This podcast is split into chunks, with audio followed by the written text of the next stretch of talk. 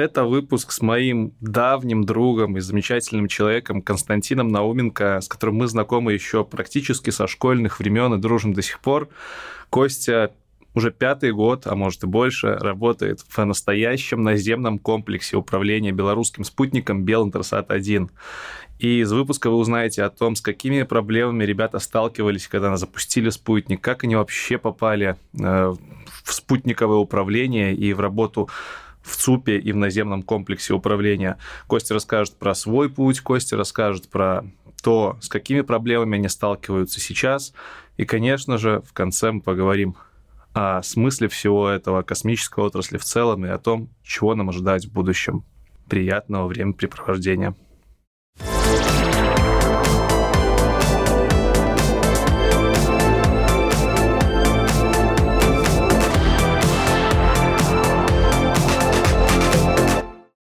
Блин, это стрёмно. Вот у меня начинается паника. Я не знаю, вопросы надо мне читать, не надо.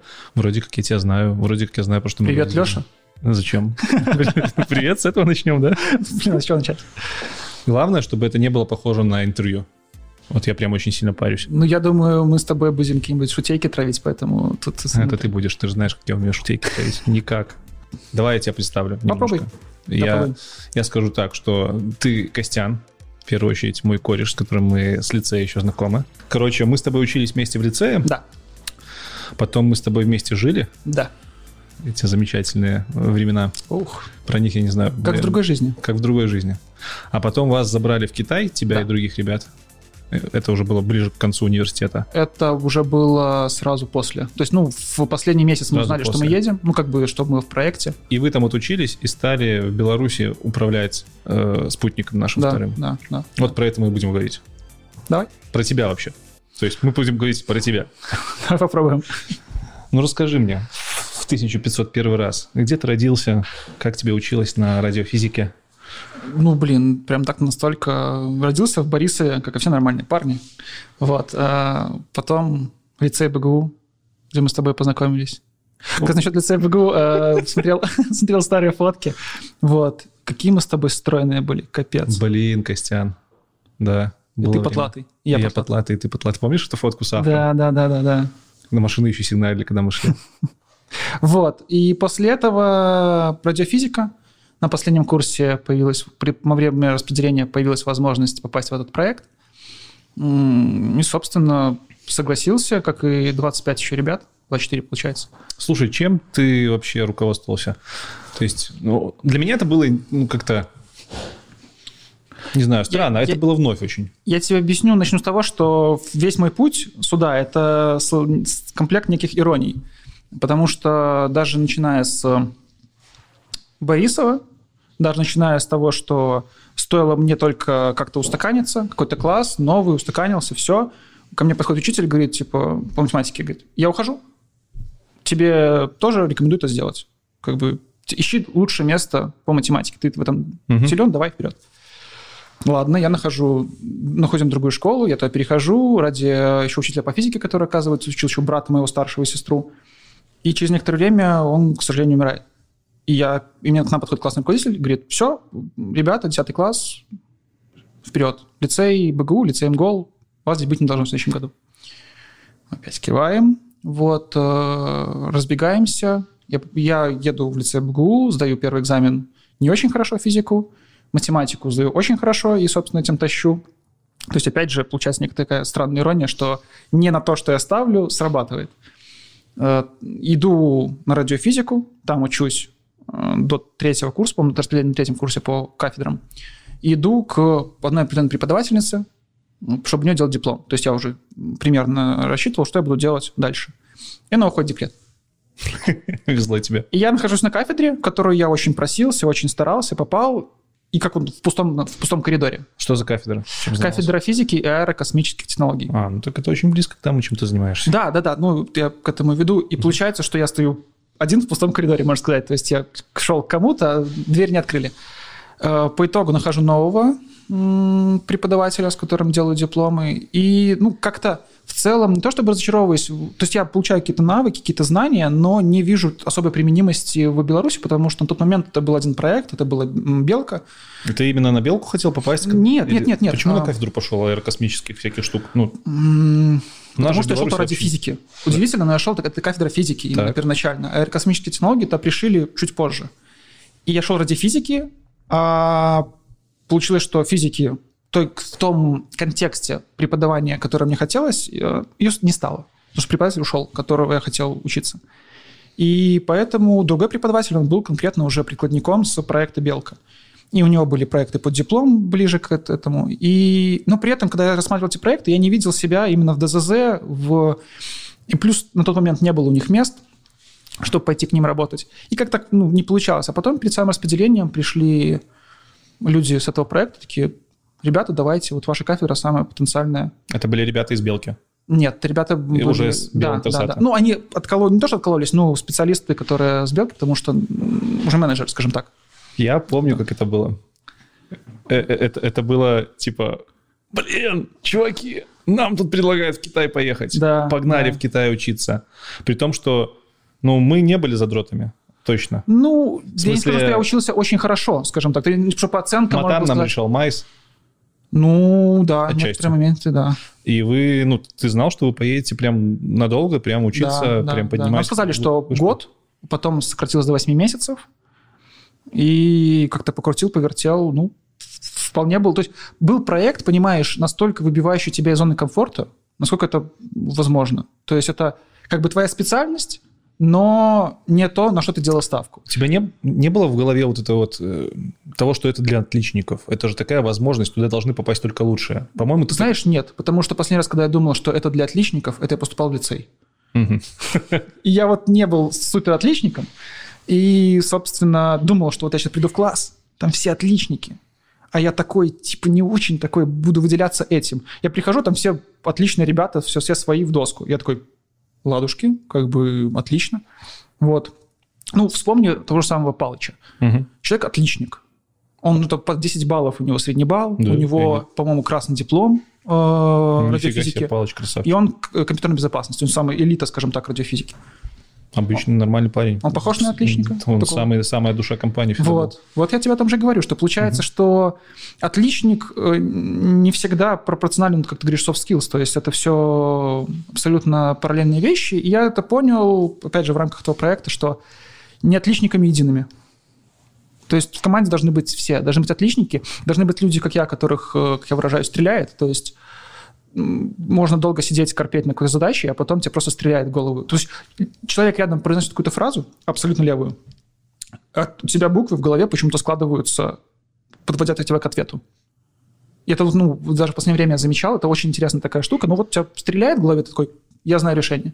Подходишь на доске, и ты накидываешь рыбу решение, а уже, как ты говоришь, отличники, они уже могут э, подкорректировать это под текущую ситуацию максимально. Так, все параметры последние. Есть ли у тебя воспоминания о том, как ты чувствовал то, чем ты будешь заниматься в будущем, на тот момент, когда вас звали на стажировку только? Ты это, это, насколько это соответствует тому, чем ты занимаешься на самом деле сейчас? Это никогда не соответствует. Даже mm-hmm. собеседование никогда не соответствует тому, чем ты будешь заниматься. Тогда какие у тебя ожидания тогда были вообще? Ожидания были... Э, было страшно. Было страшно, потому что английский был, ну, так, да, на каком-то таком уровне. То есть я в целом понимал, но хотелось бы, конечно, большего. И нам английский прокачали перед поездкой и занятиями. Обучение на английском там было? Да? да, обучение было все на английском. А, там, по-моему, кто-то пытался на русском говорить, но мы такие, типа, нет, спасибо, это слишком. Вот. Э, но повезло, что команда. Опять же, команда 25 человек. Кто-то понял, что больше в одной стороне, кто-то в другой. Собирались каждую неделю, э, варили то, чтобы за неделю мы узнали. В этом плане очень удобно. То есть поехать то одному – это невывозная история, абсолютно. Mm-hmm. Это ну, никто не справится. А если ты справился, то немножко непонятно, что ты делаешь в Беларуси. Потому что если ты смог на языке затащить восьмимесячную программу в, в одного, то это ну, уровень НАСА а, и даже выше. Ну, у нас берут только американцев. Неважно. То есть, ну, это уровень, уровень э, даже не в зарплатах дело, скорее даже в самосознании. Вот. А, я не говорю, что у нас плохо или что-то не так. Но в целом нам команда всегда решает. И именно команда разносольная, а, опять же, вы засовываете людей на 8 месяцев в один э, чан, то есть в одну гостиницу. И вот 8 месяцев люди друг с другом нос к носу. Вы были знакомы до поездки? Ну, только той командой, что вот поехала, то есть нас четверо с квартиры поехало, угу. и все. С Бладхата. Все, да. А все остальные, собственно, с половиной людей с радиофизики, а часть людей с Мехмат, ФПМ и половина с Багуира. Угу. Вот, э, с ребятами не был знаком. И все, вот, варитесь. Каково это э, так долго жить с людьми, которых ты не знал? Вам по-любому, наверное, приходилось притираться. Были ли конфликты какие-то? Ну, это... Ты об этом не думаешь. Ты не думаешь, что ты притираешься к людям, угу. потому что оно идет само. Это как заселиться в общагу, но при этом э, кто-то делал акцент на то, что нам потом работать. То есть еще вот той же самой бригадой нам потом что-то делать. То есть ты не осознавал, что дальше будет работать на самом деле? Ну, не то чтобы не осознавал, он не ставил это во главу угла. Mm-hmm. Ну, почему я не ставил во главу угла это? Я просто общался с людьми, как в общаге, ты просто стараешься наладить э, отношения со всеми, а там, ну, бывает такое, что ты встречаешь человека, которым там жил в общаге, вообще это доисторические времена, или в лице он сам общался, и тут ты хоп, встречаешь просто в потоке, оказывается, что у вас там, что вы мимо ходите каждый день. Вот, то есть ну, мир, мир очень тесный, Беларусь очень маленькая в этом плане. Расскажи чуть-чуть, э, знаешь, о чем? Что было бы, если бы нет проекта? Кем бы ты в Беларуси мог стать?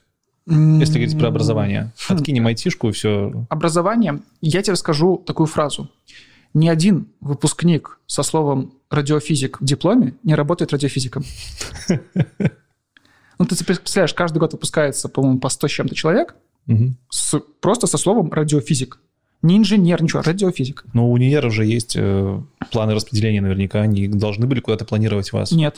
А, это, это старая история с планом распределения. То есть, э, да, в идеале у тебя должен быть план распределения. У, у тебя идет заказ, и ты набираешь да, курс. Да, да, да, да. Но нет. Потому что никто не может загадывать на 5 лет вперед. Угу. И в этом сложность сейчас, потому что это ну, история с плановой экономики еще Советского Союза, когда было понятно через 5 лет, где будут заводы, сколько нужно людей и так далее. Сейчас такого нет. И каждый год нам звонят с факультета и говорят, вы людей брать будете? И мы говорим, да, нет, сколько, что, как. И это только, только так и делается, потому что ну, по-другому это не работает. Ты, ты не можешь запланировать на, на такой срок. Почему вас в Китай повезли? Не все поймут. Вообще, про что этот был проект? Проект был про э, запуск телекоммуникационного спутника. Второго уже белорусского, так Нет, понимаю. первый – это ДЗЗ, дистанционное зондирование Земли. Угу. Фотографии в высоком разрешении для разных э, структур. Для это раз... не белка, которая? Белка, они очень любят называть белкой, потому okay. что белка не взлетела. А, окей, а это да. белорусский космический да. аппарат. Угу. Вот. Э, это ДЗЗ. А мы второй космический проект Беларуси, скажем так. То есть это именно телекоммуникация. И так получилось, что Беларусь, э, именно белорусско-китайский проект в данном случае был самым оптимальным по многим факторам. И выбрали именно Китай. И ради этого пришлось отправлять команду учиться в Китай на 8 месяцев. Чего вы там 8 месяцев делали? Не учились. просто там, не, ну, чему учились? Вроде как 5 курсов, вышмат 2 года был, физика. Чему там еще учиться? Опять же, вроде бы и физику, математику ты учил, но когда ты идешь на курсы вождения, ты учишься новому именно по вождению. Ну, да. Да, тут полностью новый прибор, который расположили в некомфортные условия, и тебе нужно им уметь управлять и понимать, как он работает, почему он работает именно так, какие у него есть неполадки уже известные, э, как их решать, что делать, когда у тебя возникает что-то непредвиденное и так далее. И этому учат. То есть вы 8 лет учились работать... 8 месяцев. 8 лет, 8 лет я бы тут это самое... 8 месяцев именно Хотел. со спутником, сателлитом. Ну, там, получается, часть идет э, занятий. Ну, вообще, китайцы первоначально прислали нам тест. То есть э, тест по математике, тест по физике, там общий такой. И нужно mm-hmm. было его сдать, отправлять им результаты. Тогда они видят, что да, мы берем, ну, зовем к себе не самых простых ребят. А, мы, собственно, тест сдали, приезжаем туда, и там был курс общей физики такой, очень, не то, что даже общей физики, началось он универской. То есть, я, когда говорю общая физика, это не, не школьная программа, это сразу какие-то универские вещи. И мы, собственно, физику подтянули, физику небесных тел и так далее, а потом уже перешли к изучению именно космического аппарата. Ну, мы начали это изучать уже здесь по документации к космическому аппарату. А там уже начали раскручивать больше и больше, углубляться, задавать кучу вопросов. Э, нас повезли потом. Мало того, что ты работаешь со спутником, ты же работаешь с наземными системами. Угу. И мы поехали на реальный наземный комплекс управления, который у них является параллельно учебным центром. И там еще учились э, понимать, где сервер такой, где сервер секой, где, где что, как что подключать и так далее. Когда обратно возвращаетесь, уже было ощущение, что да, мы можем, вот дайте нам просто э, за что дергать? Ну, практики там тоже было много. То есть ты, допустим, все учатся, все учатся всему, но кто-то делает акценты на чем-то, видя себя в проекте дальше под каким-то углом. Поэтому, в принципе, да, был, было понимание того, что хочется уже чего-то своего, но все равно ну, у всех по-разному. У меня, допустим, да, было такое ощущение, что а вдруг как, как я не справлюсь? Ну, как у всех, садится за руль, там, сдав на права, да, ты держишь права такой, и садишься в свою машину, такой, типа, блин, сейчас вот первый столб мой, ладно, не первый, так второй. Вот. А здесь не, не, не такой мандраж, но в целом ты, опять же, э, ты надеешься, что команда ты как бы веришь в свои силы, но угу. именно то, что у тебя есть плечо, товарищи, с которым ты 8 месяцев там, прожил в соседних номерах, которые ты там ел каждый день и так далее, именно тот факт, что вы 8 месяцев варились, это очень помогает в таких проектах, потому что ты знаешь людей, ты знаешь, э, кто может помочь в какой ситуации и как может помочь. И точно знают про тебя люди. Когда ты можешь помочь, как, как тебе обратиться и так далее. Это очень круто. Вы в целом получали одинаковые знания или вас там уже по ролям каким-то делили? По ролям не делили, получали одинаковые знания, но кто-то делал акценты. Но mm-hmm. опять же, э, как на последних курсах универа. То есть ты делаешь какие-то у тебя, у тебя оценки выше, какие-то ниже, потому что ты ну, распределил эти акценты. Вот и все. То есть, ну, кто-то больше уходил в баллистику, понимая, что он будет баллистиком дальше. Э, кто-то, кто, допустим, уходил в телевидение, они понимают, что им баллистика не нужна, только чтобы понимать, в принципе, какие цифры там будут поступать и так далее. Те ребята, кто шел в ЦУП, э, чуть больше баллистики, чтобы понимать, как работают баллистики, чуть меньше телевидения, потому что это ну, не их стезя. И все, мы приехали, и нас спросили, как будете работать. И мы сами нарисовали схему, как у нас будет НКУ, то есть как бы структуру. Как это вообще выглядело? Вот вы возвращаетесь из Китая, вас привозят в Станьково. Да. Станьково – это сколько, 30 километров от Минска, да? да? Бывшая военная часть. Да. То есть абстрактный вакуум такой, общага для вас, вокруг... Ну, общаги не было, было, не было. просто ну, бетонное здание, начался ремонт там угу. и ремонт здесь. То есть стены и так далее. Нам говорят, вы будете здесь работать. Мы такие, круто. Это изоляция какого-то, в какой-то степени. Это изоляция, связанная с тем, что часть нашего оборудования нельзя размещать в городах. Угу. То есть э, там по радиолокационным всем этим вопросам просто ну, не, не, не, несовместимо. Угу. Поэтому пришлось носить за город. А тут были военные, часть, поэтому почему бы нет? Земли распродавались. Вы приезжаете, бетонное здание, где да. вы будете потом жить. Да. Оборудование даже не особо. Китайцы еще бегают по полю, собирают антенны. Вот. Э, то есть, Это оборудование... уже в самом ЦУПе. То есть тут важно понимать, что ЦУП и общаги, общага, она... Вот, да, общага, общага еще вообще не готова, и достраивается, последняя отделка идет этого здания, угу. и антенны монтируются.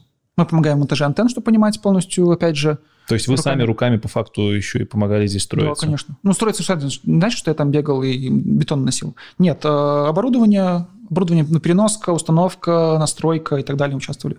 Для кого-то это, ну, для меня это вообще как-то не то чтобы странно, но это сложно. Откуда ты знаешь, какое оборудование выставлять, как его соединять? Вас всему этому научили?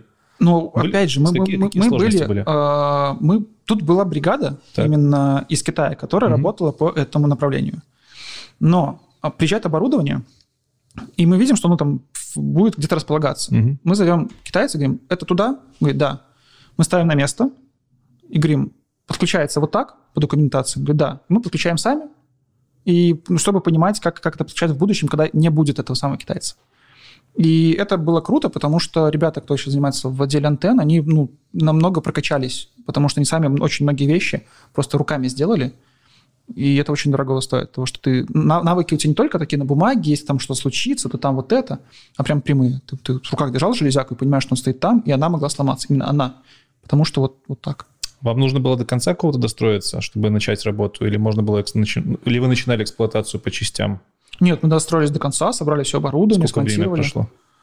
С приезда угу. мы приехали в июле, кажется, а в январе был запуск.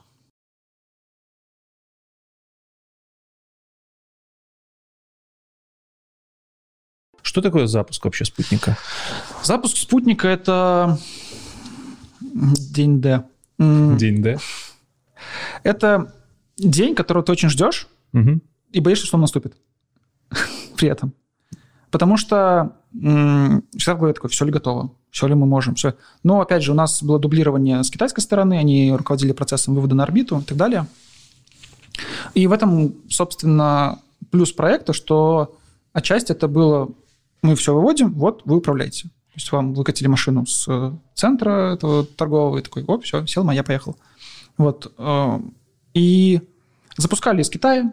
Угу. Единственная история интересная была, что мы показали китайцам, что когда спутник вращается на низкой орбите перед, перед выходом на геостационарную орбиту, он очень быстро пролетает относительно Земли. И мы подходим к руководителю китайцев, который здесь был, и мы говорим, товарищ, давай посмотрим нашей антенной, телеметрию снимем со спутника, когда он будет пролетать. Он говорит, ну мы так не делали никогда. Это, это невозможно. Типа быстро, потому что... Да. Мы говорим, ну подождите, вот по документации такая-то спецификация антенны. Вот по, по нашим расчетам пролет будет с такой скоростью. Все сходится нормально, все берем. Говорит, ну нет, ребят, не, не получится. Мы берем, э, собственно, рассчитываем, как должна быть антенна в каждой, каждую секунду, чтобы принимать э, с низкой орбиты. Показываем, вот, давай сейчас внесем в компьютер и посмотрим, что антенна просто прошла, и мы посмотрим, можно или нет он начинает что-то подозревать и не понимает, зачем нам это. Он говорит, все, давай, давай тестировать. Мы это вбиваем, антенна спокойненько все делает, потому что по документации там запас э, скорости еще с запасом. Все, мы говорим, все, запускаем, мы готовы. То есть вы оставили время, знали, когда будет пролет. По, опять же, нам пришла, пришла, пришли данные, как он будет пролетать. То есть там э, полностью все параметры. И мы это делаем. Э, в шок китаец потому что он ну, никогда такого не делал. И много мы еще когда учились, мы задавали вопросы, и преподаватели такие, а, преподаватель, ну, вот и преподавательского состава, это мы не первая группа, которая так учится, потому что это распространенная практика, спутник на продажу. Вот. И они очень удивились, потому что, говорят, вы вопросы задаете другие. У них, у них никогда не было сложнее. русскоязычных студентов? Нет. Прикольно. То есть ментальные какие-то Дело не в ментальности, а дело в подходе, потому что была какая-то другая страна, сейчас боюсь ошибиться, они писали менеджеров. Они что-то не поняли, не оценили, то есть у них там больше половины это был менеджеры состав, а не инженеры. Mm-hmm. И какие вопросы могли задавать? Ну, да. Как наказывать за то, что это не было сделано? Или, то есть... Вот. Но у нас были вопросы, мы копали вглубь, копали вширь, копали везде, чтобы максимизировать информацию, которую мы привезем, потому что мы понимали, что никто больше туда не поедет за этой информацией. Надо все максимум забрать. Для чего вам нужно было телеметрию снимать, пока спутник выходит на геостационарную орбиту? Потому что можем. Просто попробовать, да, тренироваться. Да, не, даже не тренировки дело. Дело было как раз в м, увидеть, не знаю, зачем люди пытаются как можно раньше увидеть э, ребенка, который родился. Ну, это вот чтобы как можно быстрее Чтоб приблизить, понять, что это, что это уже вот оно. Вот он, спутник, вот мы видим его телеметрию. Это именно его телеметрия, потому что вот эти циферки впереди, телеметрии, они наши, ID То есть наши. ты не можешь его видеть, но по да, информации да, да. ты понимаешь, что вот оно уже там. Да. И... и вот он в той точке, где мы его ждали. И все и работает. это очень круто. Да, это что это работает, приход, приход информации работает. И каждый круг мы старались это посмотреть. И когда выставили, ну, ну это одно дело, когда ты думаешь, там запустили, потом через 5 дней он станет, там мы посмотрим, а другое дело, когда прям спустили, вот мы видим его. Рассказывай, говоришь, 5 дней, спутник крутится. Да. Не все а, спутник... сразу подумают, многие, я думаю, подумают, что спутник такой оп, и завис. Нет, ничего в космосе не летает по прямой. Это главное правило что всегда у тебя есть э, траектория вокруг какого-то центра масс. В нашем случае центр масс самым близким является Земля. Самым близким? А, ну, есть. да, потому, потому что очень-очень большое массивное тело на небольшом расстоянии. Потому что чуть дальше отлетаем, можно принять за центр масс точку Земля-Луна. Угу. Она чуть смещена от центра Земли. Вот, еще чуть дальше отлетаем, там уже э, Солнце. Солнце, Юпитер? Да-да-да-да-да. Вот. Ну, в целом они влияют, даже, даже таких, э, но ты за, за самую важную принимаешь все-таки Землю. Угу. В первом приближении, назовем так. И э, ты развил первую космическую, ты оторвался, ты вот от Земли, ты закинул на самую низкую орбиту, и дальше либо нужно сразу много энергии, чтобы ты закинул на геостационарную, потому что это 36 тысяч километров от поверхности Земли в плоскости экватора. До Луны 300 тысяч километров. Одна десятая. Ну, примерно. Чуть больше. Вот. И получается, что у тебя... Это до хера. Да. А почему Много. именно там? Потому что это идеальная точка, в которой угловая скорость спутника равна угловой скорости Земли. У тебя под, Именно на таком расстоянии. да, подспутниковая точка будет всегда одна. Мгм. И все пользователи могут направить антенну в одну точку, грубо говоря, опять же, и не менять каждый там 5 секунд, чтобы ловить сигнал с нее. То есть первая космическая скорость вывода Первая спут- космическая, потом спутника, чтобы он не упал тупо, Да. крутился, а потом вы... от Земли. Э. То- Ну, мы выводим, смотри, мы его оторвали от Земли, Мгм. мы вывели на первоначальную орбиту, посмотрели, что все в порядке, что спутник писает телеметрию, что с ним все хорошо, что двигатель дальше будет работать нормально. Собственно, запускается двигатель, проводится еще один маневр. А, Из-за того, что у нас двигатель достаточно мощный, а, для этих целей был избран, получается, что скачки будут достаточно большие. Что, сколько? Что значит большой скачок в размерах э, спутника и космоса? Ну, до 5 процедур до геостационарной орбиты. Это считается ну, очень быстро. А первая орбита на какой высоте? Я сейчас тебе след так не скажу, именно в цифрах. Низкоорбитальный, просто низ- низкая орбита, потому что очень большая скорость вращения. Э, Что касается, допустим, отличия нашего проекта от российских, там, Решетнева и так далее, у них э, есть третья ступень, которая спутник выводит на орбиту, там оставляет, отваливается, сгорает. У нас же третья ступень является сам космический аппарат. То есть Мгм. у него есть свое сопло, свой запас топлива именно под это был рассчитан, и сам спутник летит в конкретную точку уже. И поэтому, во-первых, и наклонение другое, то есть спутник в идеале стоит в плоскости экватора. Понимаешь? То есть Вот. срезать Да, срезаем экватор, и вот это, понятно, да. по экватору срезаешь, и получается вот в этой плоскости лежит.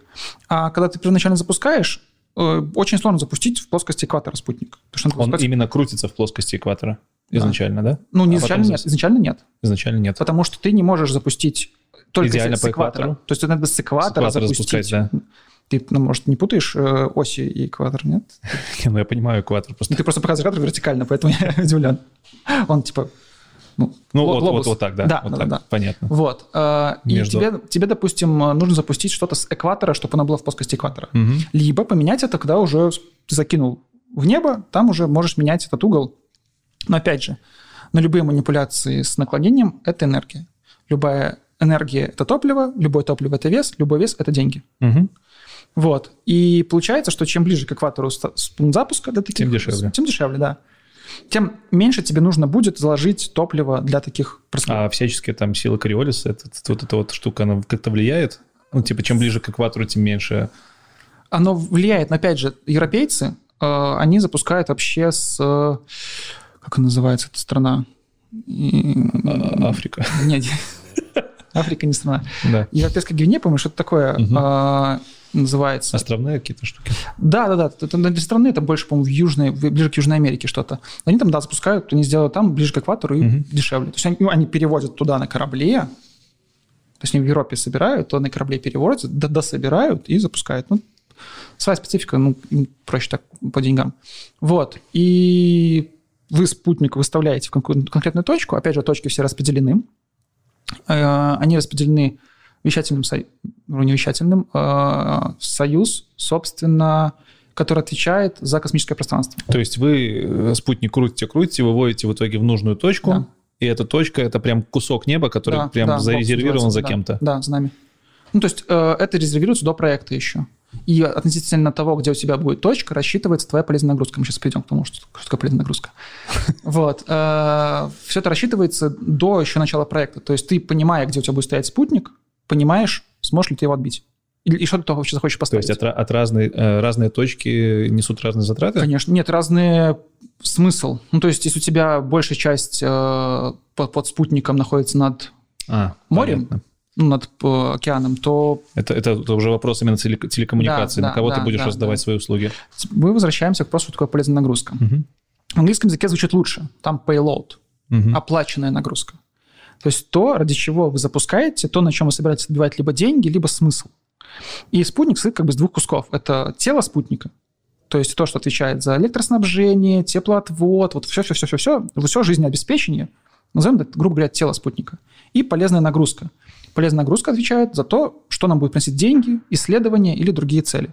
То есть у нас это телекоммуникация, прием и передача сигналов. У нас стоят прием-передатчики, сигнал с Земли получен, усилен, отправлен э, в зону вещания. Именно телевизионная. Ну, то есть Любой. картинка.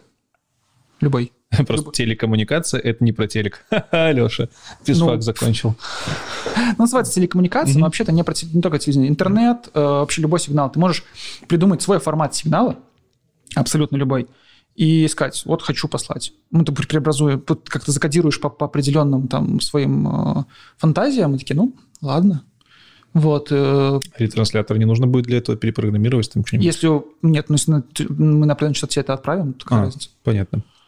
Вот. И тут другой человек получит, скажет, ну, странный, конечно, парень, но перекодирует как-то себя. Хорошо, то есть э, от точки зависит то, насколько будет отбиваться спутник, потому, ну, как- Э, Что ты в будешь... том числе. что ты будешь делать со спутником. То есть, Мгм. если у тебя точка над э, Землей, но у тебя еще там в том же диапазоне э, 15 спутников, которые занимаются тем же самым, А. прям жарят, Понятно. то насколько ты сможешь войти на рынок со своим диапазоном оставшимся, потому что диапазон тоже нужно согласовать. Ты не имеешь права войти и жарить на тех же частотах, на которых делает кто-то другой. Почему? Потому что не дело не в конкуренции, дело в договоренностях.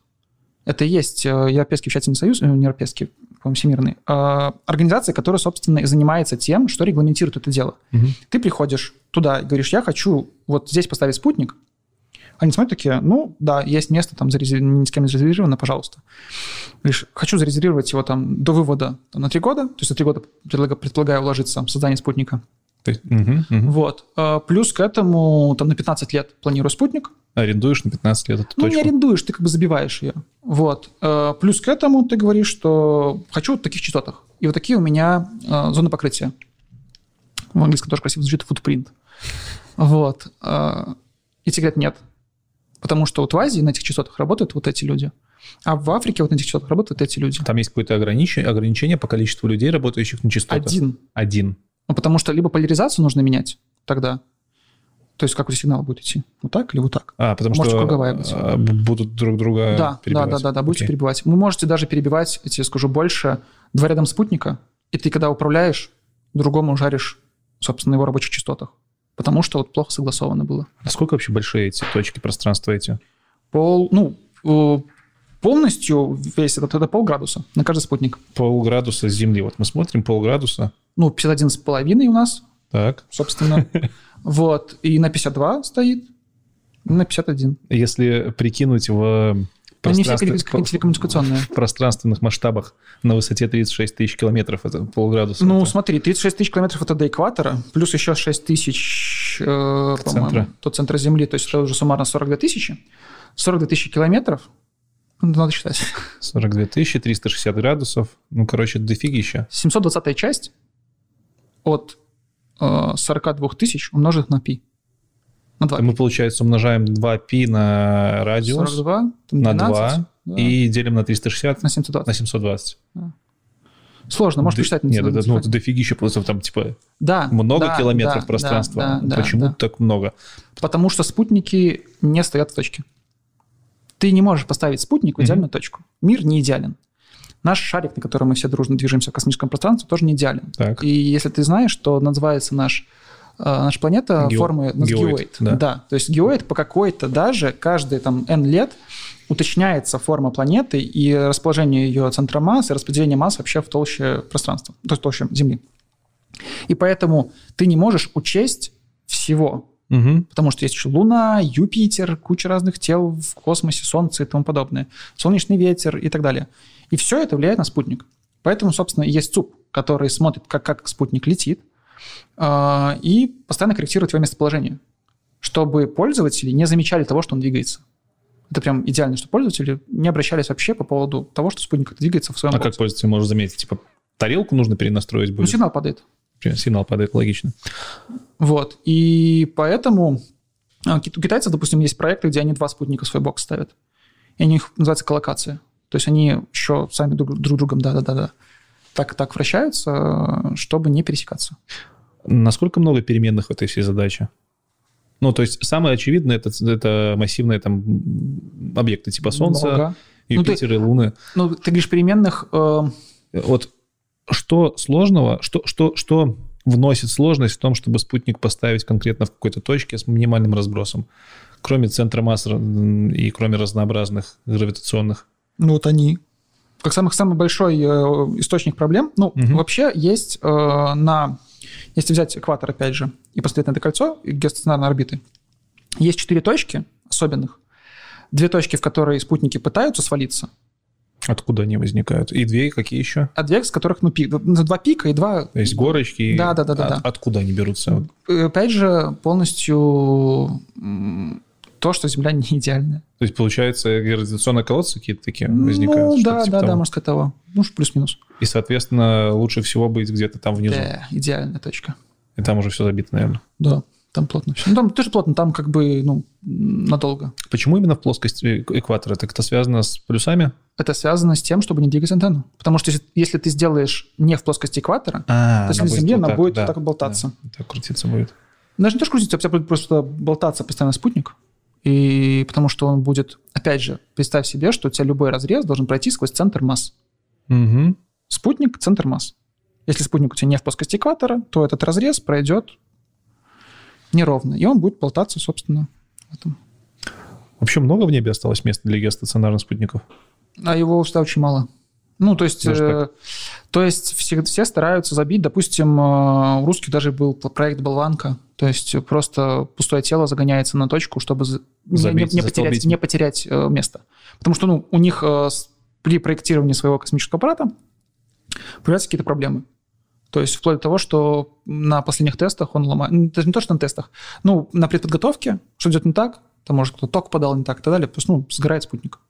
А место уже надо, надо прям застолбить. Ну, какой-нибудь болванка. А зачем место именно застолбить? Нельзя Если ты не займешь Так. это место в какой-то срок, который ты объявил, то оно переходит дальше с м, следующим. А как ты это подтвердишь? Типа, вот был запуск, вот... Ну, у тебя переходит телеметрия с определенной точки. мгм. Это прям правило такое. Да. Хорошо. Давай вернемся еще немножко к запуску. Х- Хочу понять, а в какой, в какой момент запуска или после запуска вы уже как ЦУП включаетесь в работу? Ну, вы же явно не управляете там ракетой самой. Нет. Ну, опять же, на пятый день. Даже на пятый день Что на пятый день А. происходит? спутник останавливается в точку. Ну, как бы становится в точку, где он будет стоять следующие 15 лет. То, то есть не, и вот эти вот пять шагов вывода в эту точку тоже не в вашем контроле были? Нет, не в нашем контроле, потому что, опять же, проект под ключ. Мгм. А, Мы следили за процедурами, мы мерили даже, пытались мерить траекторию.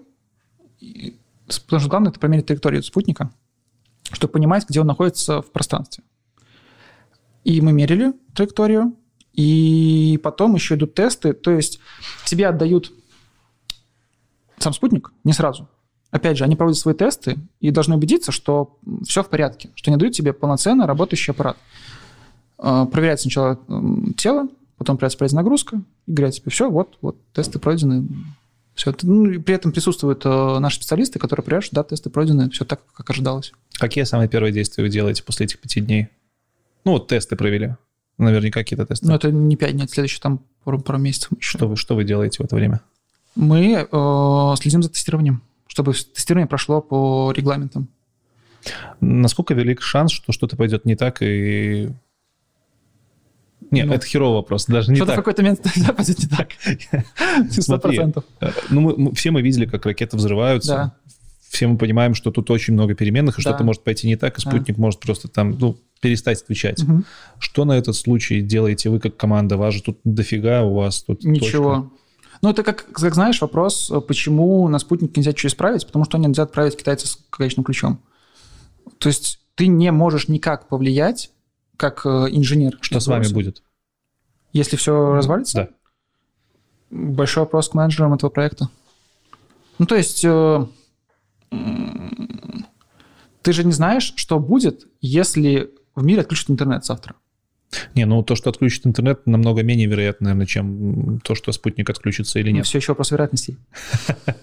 Хорошо. То есть э, нет такого, что если спутник там перестает отвечать, вы просто там в течение нескольких месяцев запускаете новый, либо расходитесь. От э, запуска спутника это несколько месяцев. Это больше года тестов, больше года. Ну, если у тебя готов уже полностью проект Мгм. со всей полезной нагрузкой и так далее, и ты просто идешь в магазин, скажем так, и покупаешь детали, и начинаешь собирать спутник и проводить тесты, вот тогда, по-моему, полтора года. Полтора года. Что в это время входит?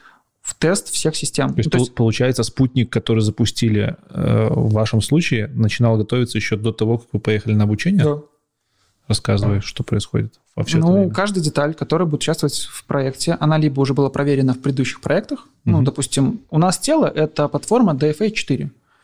Do Fan Hun 4. Я, Тело — это что такое? Сам каркас? Это каркас, системы теплоснабжения, системы электропитания, э, системы ориентации стабилизации. Все, что не полезная нагрузка. Да, нужно Мгм. mm Да. тело. Вот тело, все остальное, корпус и так далее. И вот все это, в принципе, уже прошло обкатку в рамках других проектов. То есть каждая деталь. Если бы это был проект с нуля, то каждая деталь, которая должна была стать в космический аппарат, проверяется на вибрации, на разные электромагнитные совместимости и так далее, так далее, так далее. И даже на то, как будет вести себя то или иное соединение в течение времени. То есть это вагон тестов. А в случае, когда у тебя какие-то уже вещи прошли обкатку, то оно уже в виде собранного более-менее спутника уже там трясется, тоже вибронагрузка, смотрится, как распределяется статика по, по корпусу и так далее. Куча-куча-куча тестовых этапов, которые делают люди в халатах и шапочках. Может, ты видел такие фотографии? Вот, э, думаю, сюда, если Лекс вставит, мы ему скину. Я Вот. даже у вас сегодня видел пару человек в халатах. Ну, это да, нацистская форма. Вот, а там прям все серьезно, халаты, шапочки, тапочки, как надо. И по итогу у тебя получается изделие, которое закрывают, такие, все, вот мы сделали изделие. Его берут себе ребята, которые должны это изделие, курьеры, кто должен доставить его, такие, пылинки сдуваем, довозим до этого самого и запускаем. Это, ну, это процесс, который кто-то можно назвать меди- медитативным. Это очень медленный пазл.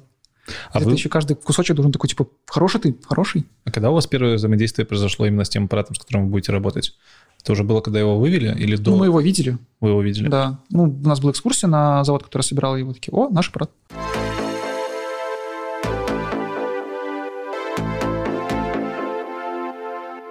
Окей, коли уже заговорили уже поподробнее про устройство, расскажи, чем эта коробка, которая летает в космосе, отличается там от, не знаю, от того, что мы используем здесь на Земле.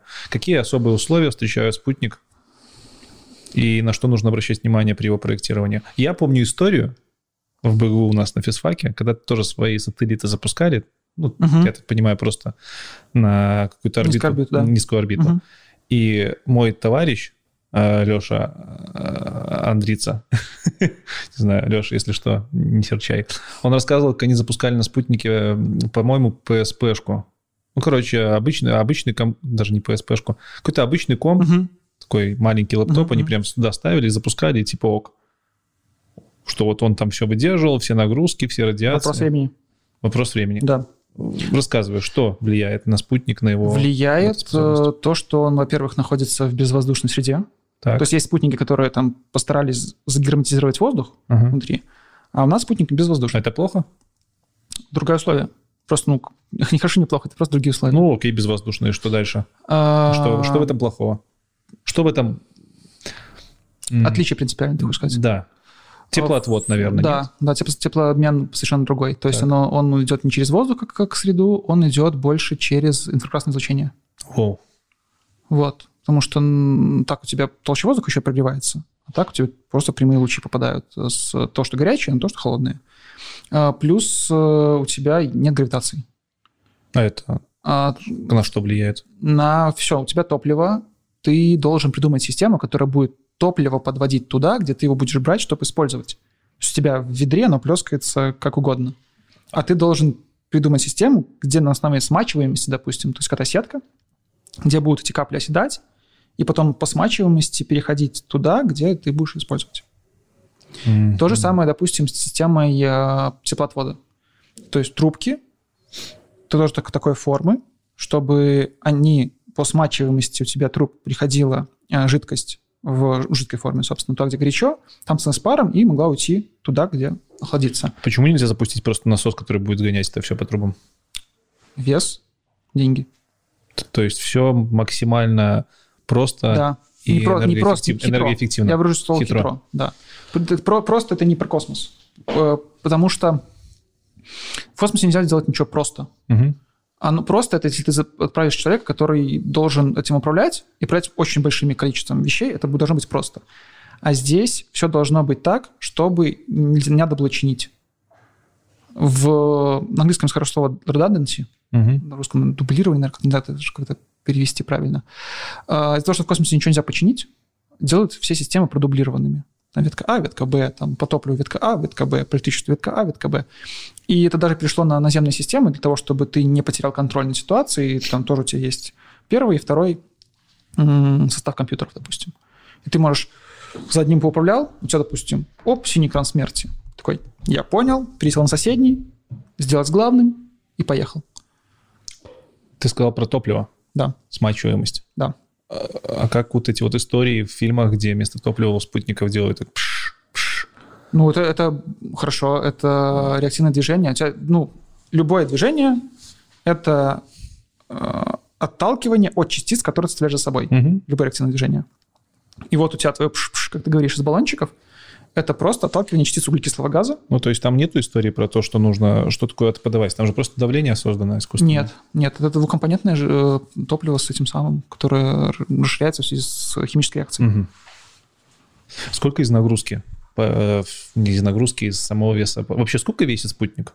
Наш по старту весил больше 5 тонн, 5 тонн. да. У него размах э, панели 22 метра. Так что, извините, извините. Да, большой. Немало, немало. Большой сарай. Ну, когда, если в сложенном состоянии, то это как ми- мини-ванчик был. И сколько лет он должен прослужить? 15. 15 лет. И очень интересная ситуация с 15 годами.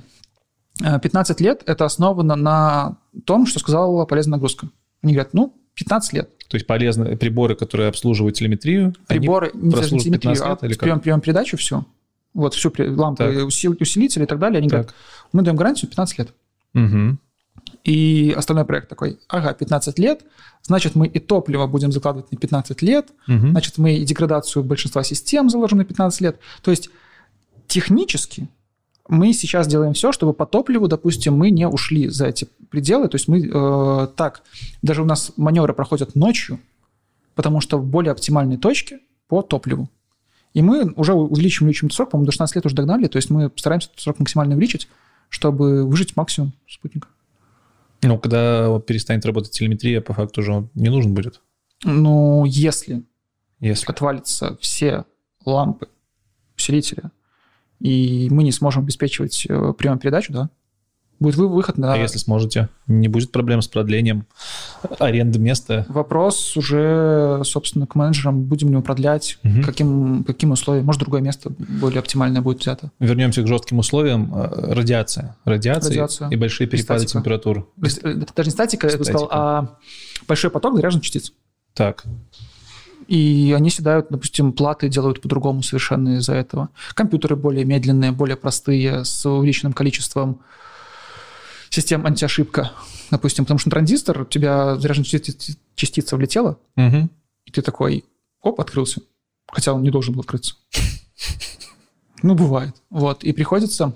Они более тупенькие, но у них больше вот этот вот порог, собственно, защит на всех-всех-всех-всех этапах. Поэтому вес, да. То есть ну, ты- приходится тебе больше оптимизировать э, все- весь софт и все-все-все, чтобы ты мог это делать на очень тупеньких легких, легких компьютерах. Тебе вообще башню не выносит вот то, в каких условиях там летает этот аппарат? Первое время было очень странно. Ну, ты всегда должен делать поправку. Так. Э, Знаешь, как вот эта хорошая аналогия, когда возвращаются космонавты из космоса, Мгм. он чай пьет, кружку на воздух ставит. Серьезно? Да, у них такая проблема, они ручку ставят, ну, кладут просто в воздух, она падает, такой, о, черт. Ну, посмотри видео, когда космонавты только вернулись с, с МКС, то уморительная история. Тут то же самое, но наоборот. Ты привык, что ты сидишь на стуле, а там нет стула. Там нет точки опоры. Точкой опоры являешься ты сам, и относительно себя же должен что-то делать. И это ну, удивляет. У тебя нету, допустим, нету земли, а, зем- заземления Мгм. ты переводишь на корпус таким образом, то есть это все рассчитано таким образом, чтобы она правильно рассеивалось и тому подобное. Тоже вопрос. У тебя есть, э, когда у тебя, вот как у нас двухкомпонентное топливо, у тебя вокруг образуются частицы, э, осадки этого топлива, и они образуют свою атмосферу, которая ухудшает теплоотвод. Мгм. А еще появляются пробои на поверхности статики, которая поджигает эти частицы, и они пригорают к поверхности. И то есть у тебя много-много-много вопросов, которые не, не являются первостепенными, но они просто вспыхивают вот так вот, когда ты пытаешься об этом думать, об этом как-то... Да, это удивительно. Сейчас мега дурацкий вопрос, но тем не менее. Не бывает Про космос не бывает дурацких вопросов. Ты про все запомни. это говоришь, и сразу вопрос такой, а откуда вы это все знаете? Это же просто теоретические выкладки. Откуда... Ты, ты, ты видел это со стороны? Нет же? Нет, это, это ты по данным смотришь. Ну, то есть у тебя есть данные, что у тебя Мгм. ухудшился теплообмен. Так. И ты такой, что это может быть? Мгм. И вот бегает целый институт такой в Советском Союзе, такой, что это может быть? А не- нельзя просто там телескоп Нет. какой-нибудь Хаббл навести на спутник и ну, посмотреть? Хаббл нет, Хаббл очень дальнофокусный, Так. поэтому это вообще... Из Земли что-нибудь? Ты увидишь пятно? То есть это, это нереально посмотреть на спутник и прям проследить за ним визуально с Земли, на Вопрос геостационарный именно. Денег и заинтересованности. Мгм. Ну, то есть... Ну, в целом никто так не делает, да, короче. да. Это вопрос, типа, очень замороченности, чтобы у тебя прям такая была система, которая в очень-очень-очень маленький объект, всего 22 метра размаха, а, попасть визуальным прибором. Даже у тебя будет самые точные данные Мгм. там, от НАРАДа даже и так далее, это контора, которая занимается отслеживанием всех космических объектов, даже мусор и так далее. У них прям они все мониторят небо. Даже от них будут ультраточные современные данные, и ты по ним постараешься выс- выставить телескоп, который будет тебя прям следить и так далее. Это все Ты сейчас про мусор сказал. Да. Это вообще большая проблема? Нет.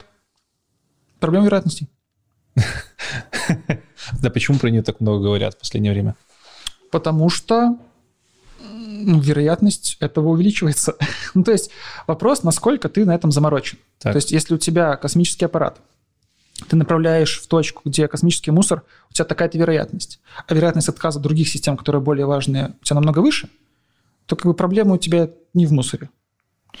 Чтобы ты понимал, единственная известная, опять же, авария спутников, это столкнулись два спутника в- за все время существования. Два спутника прям Два столкнулись. спутника столкнулись. Это даже не мусор. Нет, два спутника столкнулись э, в 90-х, какой-то, я могу ошибиться с годом, американский и советский, ну, или ну, российский.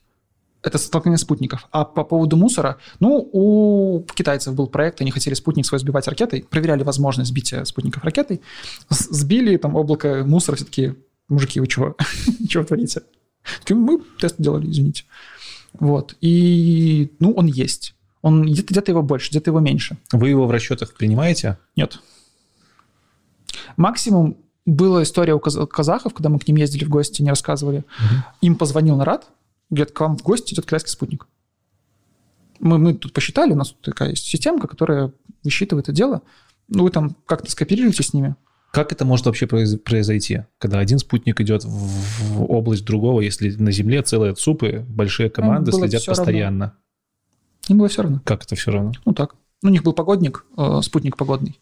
И, ну, улетел, ну, То есть есть какие-то спутники, которые просто отправили, он там болтается? Нет, нет, даже не то, что болтается. То есть э, они не считали нужным, не считали это опасной ситуацией, Мгм. не считали нужным э, уводить его прямо сейчас срочно. Как так получилось? Ну вот сходил гость. Ну ладно, забрали.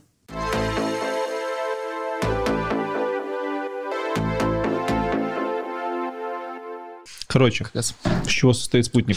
Вы не видите, но у нас здесь стоит спутник.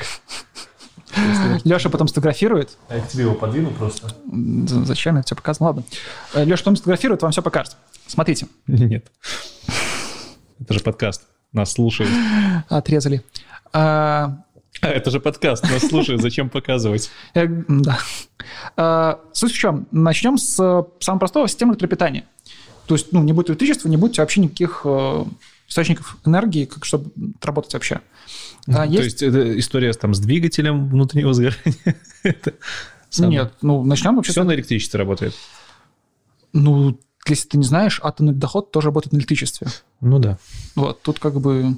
Но здесь мы дойдем до этого, эта система другая будет. Система электропитания. То есть ты откуда должен получать электричество. В Мгм. нашем случае мы получаем их с больших солнечных панелей. Есть еще варианты с ядерной, с этой самой Мгм. станции, собственно, маленькой, но без воды уже. Там чисто, сам, чуть ли не электричество покуп- получают. Это прям реальные Да, спутники так да, летают. Да, да, да, Мгм. да. Вот. э, Есть разные системы, даже в своем рос- россияне пытались сделать систему по доставке на МКС в баллонах кислорода и водорода, Воу. потом смешиваешь, получаешь воду и электрон. И электрончик этот. Точек получаешь как электричество. Прикольно.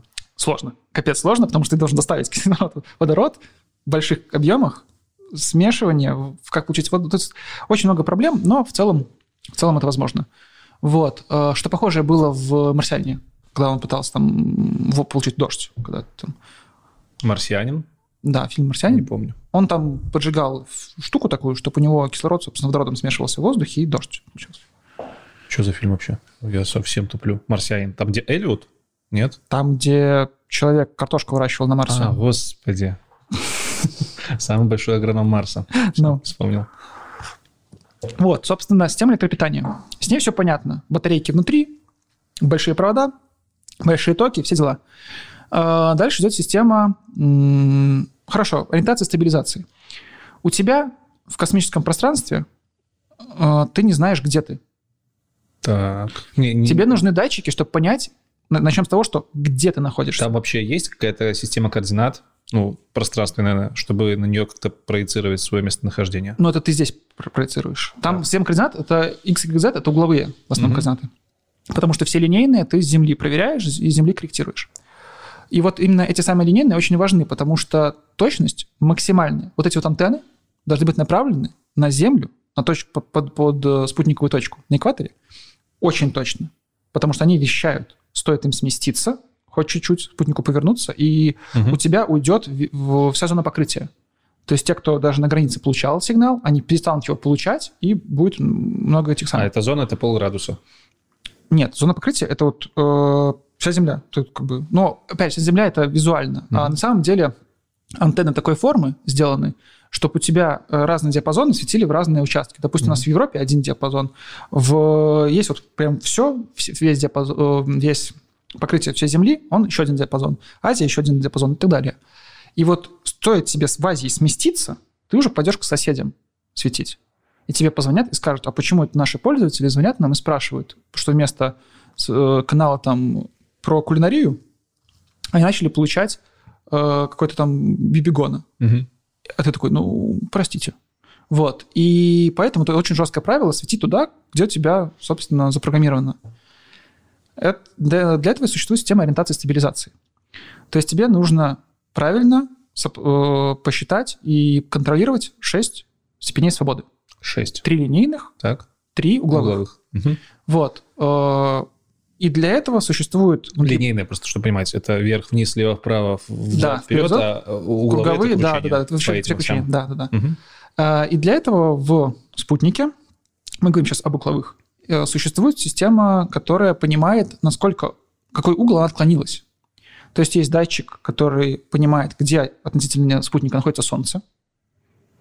Так, Есть солнечный датчик. Есть датчик Земли. так. То есть изначально, когда вот спутник только выведен, там есть разные программы, скажем так. Э, По самой первой ты должен настроиться на Солнце, потому что его поймать проще всего, оно очень яркое, жаркое и так далее. Относительно этого он уже по заложенной схеме, э, в зависимости от времени, он понимает примерно, высчитывает, где он, Мгм. и примерно ориентируется уже на Землю. Дальше идет ориентация на Землю по датчику Земли. Собственно, по инфракрасному датчику. Это Земля теплая. теплое. А почему не по гравитационному какому-нибудь? Нет? Плохо. Точность маленькая. А, Окей.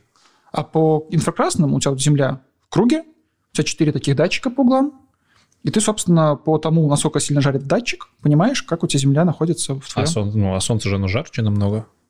Ну, у тебя угол от Солнца точка, Мгм. а от Земли у тебя вот как здорово. бы довольно-таки, ну, здоровое понятие растяжимое, но Мгм. больше. Вот. И дальше, когда у тебя э, ты уже навелся на Землю, в принципе, жизнь в целом удалась. Но иногда бывают случаи, когда Солнце проходит как раз вот в той зоне. За землей. Да. И Мгм. за землей и заходит как раз вот эту зону, когда вот наш прямоугольнички такие, датчики прямоугольные. И поэтому, когда солнце заходит, оно попадает в зону работы и может сжечь датчик. Оно очень жарко. Да, понятно. Вот. И по итогу у тебя э, эти датчики приходится отключать поэтапно, чтобы солнце прошло, и как бы ты не спалил датчик. Закрыть глаз, чтобы тебя не выжгло. Ну подожди, солнце же за землей находится. И что, Да. разлучению пофиг разве? Пофиг. То есть оно типа землю прошивает? И Не, не, нет не понимаешь. У тебя круглая земля, Так. ты пытаешься, грубо говоря, закрыть квадратным датчиком. А, все. Углы. Понятно, углы. Да, вот когда в углах проходит, тогда бобо. И поэтому м, существует система, когда это отключается, и иногда тебе нужно отключить все эти датчики. И тогда ты переходишь на еще одну штуку – гироскопы. Видишь, эти гироскопы. Подожди, а относительно чего гироскоп работать будут? Они же На работают... любой точке. Они настраиваются при, когда у тебя есть показания с других датчиков, Ага. ты выставляешь ноль, И от этого отталкиваешься да, уже. от этого отталкиваешься. То есть ты замеряешь сутки перед этим ошибку, то есть ты сутки, а, у тебя работают оба датчика, и система гироскопов, и система контроля Земли. И через сутки ты смотришь, так, этот датчик соврал вот настолько. Компьютер вот столько-то не учитывай в своих расчетах. Ты там по, по этой оси столько, по этой оси столько, по этой оси 15 градусов в час, все верно. 360 градусов за 24 часа. Молодец. Вот. И по итогу ты получаешь э, блок, который некоторое время можете показывать довольно-таки точно. Ну, на, на горос- гороскоп. На гироскопы надеются, то есть надеются на краткосрочные промежутки, на долгосрочные, там уже другие, другие более сложные гироскопы ставят, гироскопические системы.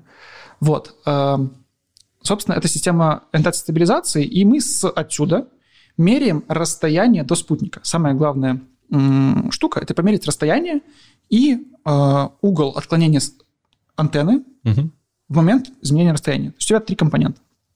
И относительно от- на основании этого ты можешь померить довольно точно траекторию Земли. Ой, Земли, Спутника. Спутника, да. Э, то есть ты знаешь, где у тебя стоит антенна, ты знаешь, э, то есть ее координаты, ты знаешь, э, какой у тебя форма Земля, плюс-минус, ты знаешь расстояние до спутника, углы, то есть у тебя хватает 6 компонент, чтобы вычислить 6 компонент э, того, как летает космический аппарат. Для этого написать, э, собственно, 6 компонент. Э, И по итогу ты знаешь, у тебя есть график, как у тебя спутник будет летать дальше.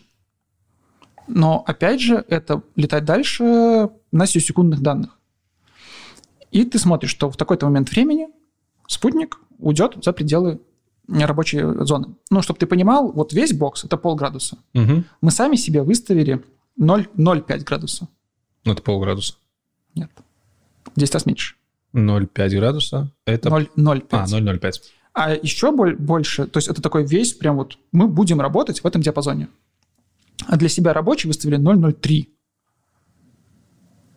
То есть это то, где мы будем стараться держать спутник, чтобы точность прям была Мгм. крутая, чтобы наши пользователи не, не переживали по поводу там, качества связи.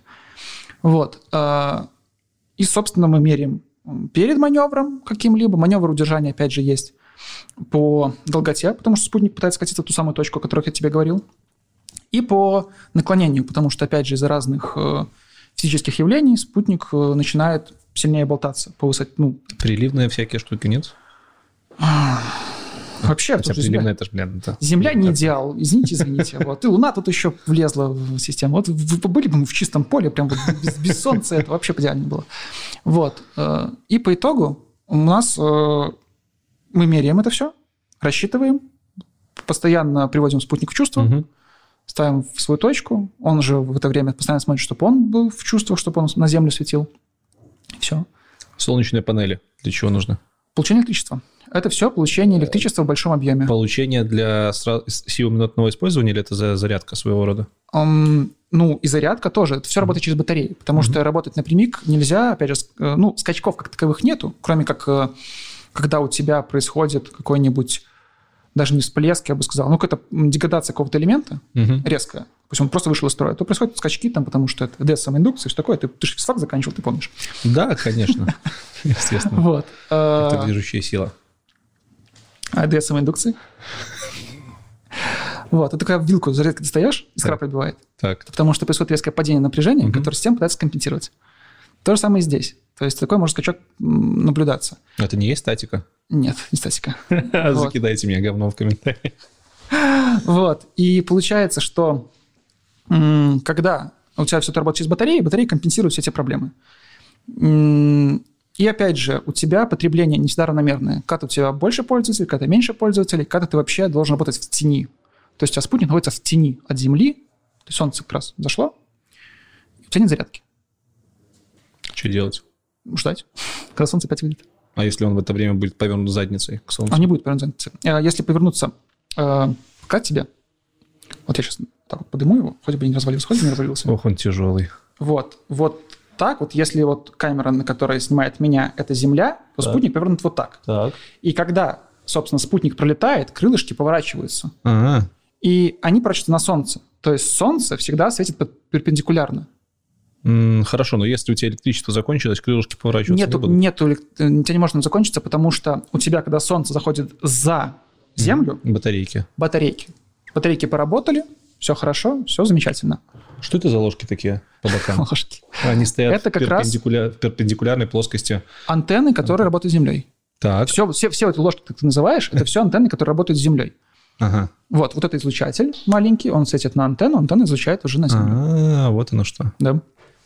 А вот, блин, конечно, Ложки. меня не возлюбят э, слушатели подкаста на аудиоформате, но тем не менее вот этот вот штырь, похожий на рог, это что такое? Это тоже, это, это панелька для того, чтобы держать а, излучатель, Ага. который светит опять же на ложку и излучает. И также приемные маленькие антенки. Слушай, ну это, же все дело в упакованном виде улетает. Да, оно вот панели здесь сложены так вот гармошкой, антенны сложены и так далее. А когда они раскрываются, там срабатывают пиропатроны, это все Пиропатроны. раскрывается и стопорится в одном положении жестком. То есть это одноразовая процедура. Часто ли бывает такое, что не срабатывает? Да. И что тогда? Грусть, печаль, ты сказал, нынче, э, ну, это страх- страховой случай, и просто выводите другой спутник. Воу, страховой случай спутника. Да. Так мы резко сейчас переключимся с тобой на то, сколько это все стоит. Страховой спу- случай, что это такое? Что можно застраховать в спутнике? Все. То есть не вывод, взрыв ракеты, не раскладывание да, да. панелей. Но это проблема уже, собственно, организации, которая тебе выводит космический аппарат, потому что они сдают тебе его ключ в ключ. Я так понимаю, это чисто денежный вопрос, да? Гру- Грубо говоря, у тебя там не Это раскрылась не твои панель. проблемы. Мгм. Это все, это еще не твои проблемы. Вот если у тебя через 5 лет эксплуатации что-то там м, перестало работать, Так. это твои проблемы. Мгм. И ты уже связываешься с гарантийной службой, там, что именно сломалось, связываешься с китайцами, китайцы такие, а вот это, этот элемент делали вот эти ребята, их подключают в диалог, Мгм. вы пытаетесь найти способ оживить систему, либо перейти на другую систему, то есть, ну, вы, вы время диалога. Если что-то не так, то страховая выплачивает, собственно, стоимость, которую вы потеряли в результате этой проблемы. Сколько вообще стоит весь этот спутник? Не знаешь, ли ты такие цифры? 150 миллионов, по-моему, но я могу ошибиться. Это именно сама вот конструкция. вме- Это без вывода, без... С выводом это все. С выводом. Это под Под ключ. ключ. Да. Короче, не для физиков явно. Ну, это все деньги, которые... Да, это большие деньги, но в целом бизнес-проект... э, Ну, такого окупается. типа. Да, да, да. Хорошо, если говорить по, про поломки. В фильмах часто показывают ситуации, когда что-то идет не так, и всегда на Земле есть дублирующий аппарат, на котором ребята смотрят, типа, что-то можно подкрутить, поменять, и случае- потом это делают на реальном...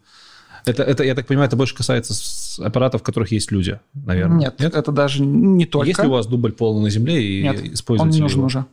Он был, был нужен, то есть был, э, это, насколько я помню, могу опять ошибиться, э, болванка, которая была готова, скажем так, стать спутником таким Мгм, же. мгм. На случай, если там ЧП случится на, на старте, и по времени мы будем не выпадать под за- занимаемую позицию. А так нет. Так, так это делается только вот как, опять же, в «Марсиане», когда у них там второй ровер был и тому Да. подобное. Это сказки? Это не сказки, это тестовая модель.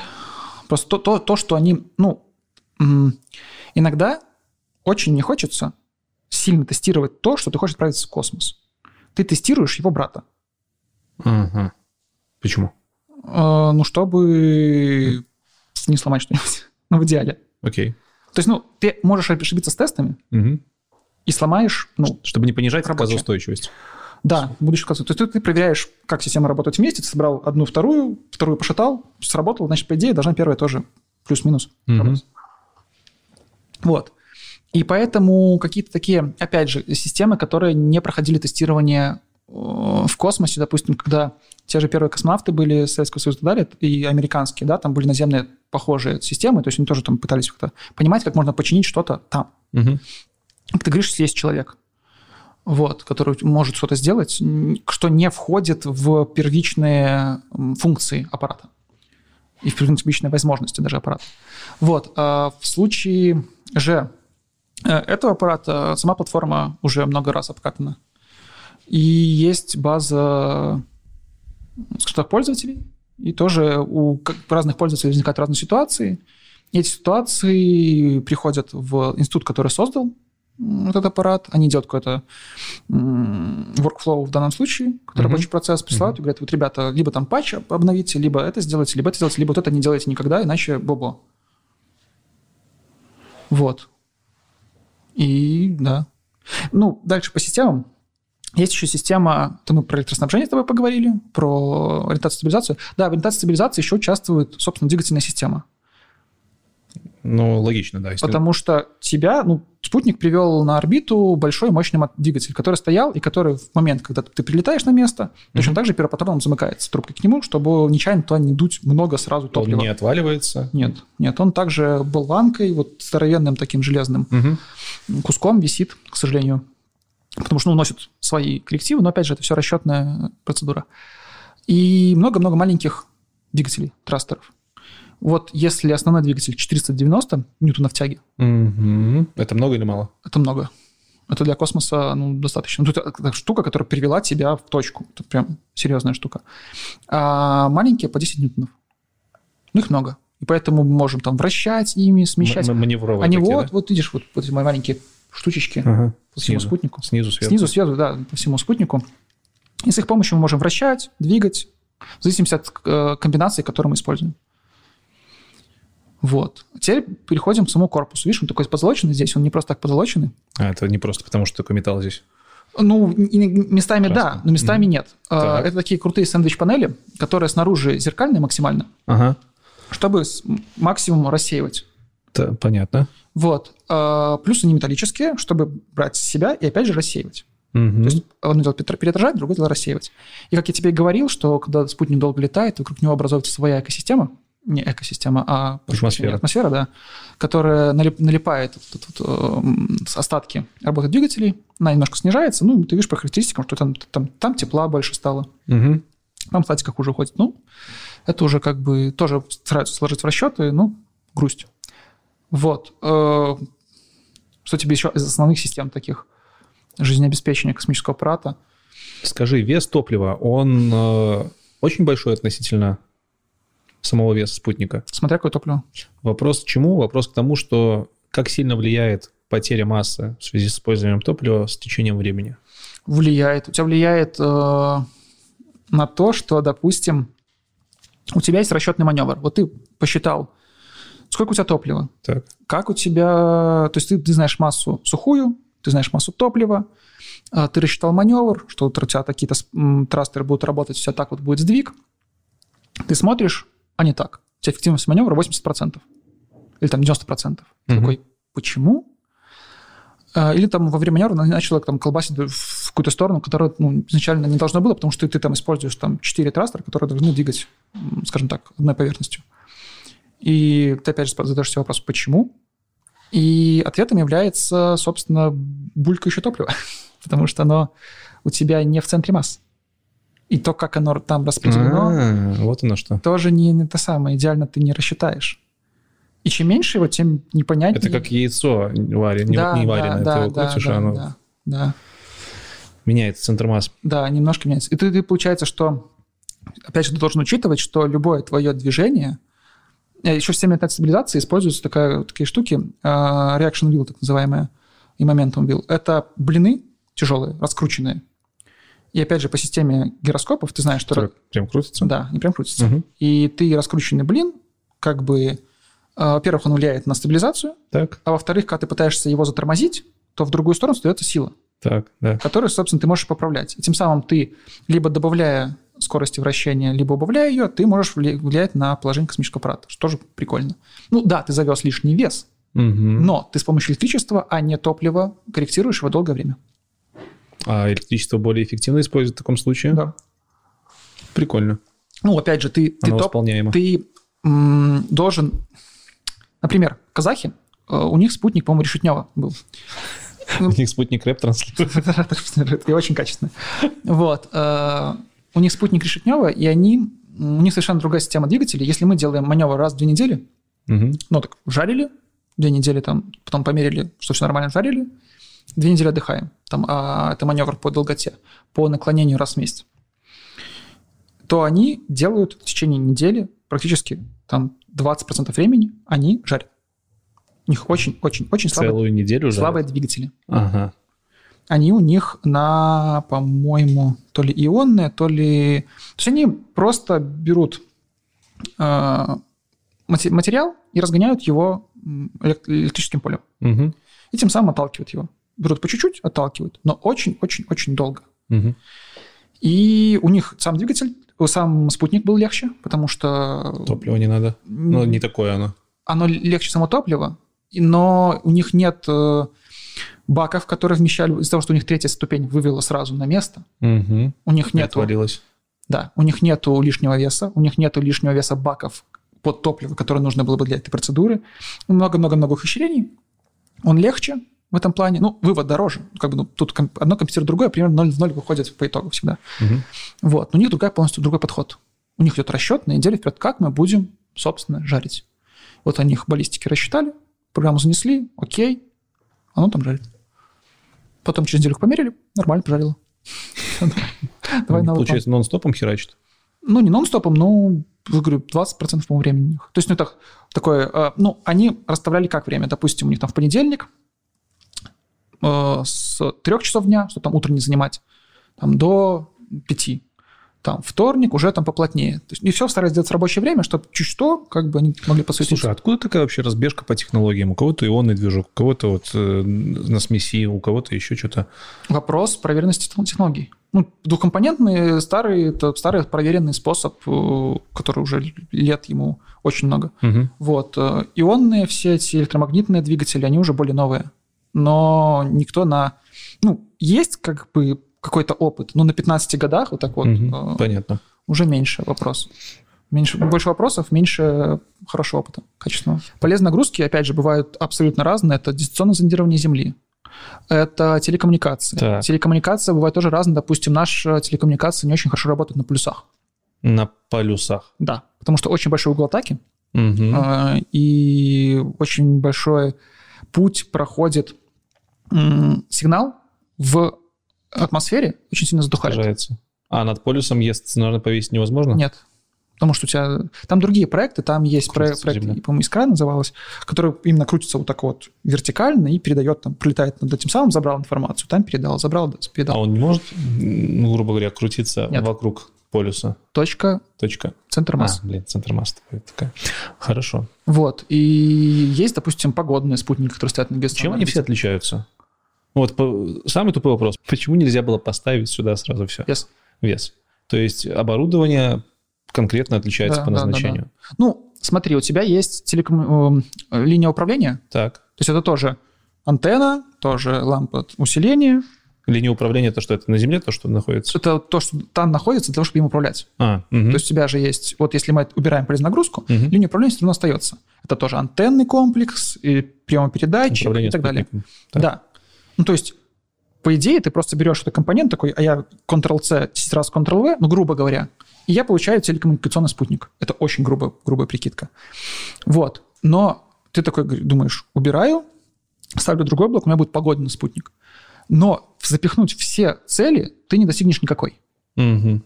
Потому что тебе нужно... окупится. Да, тебе по погодному, ну хорошо, у тебя не такое крутое оборудование будет по погодному спутнику, не такое крутое оборудование телекоммуникаций. Ты не- на рынке как бы своей универсальностью никому не, не нужен.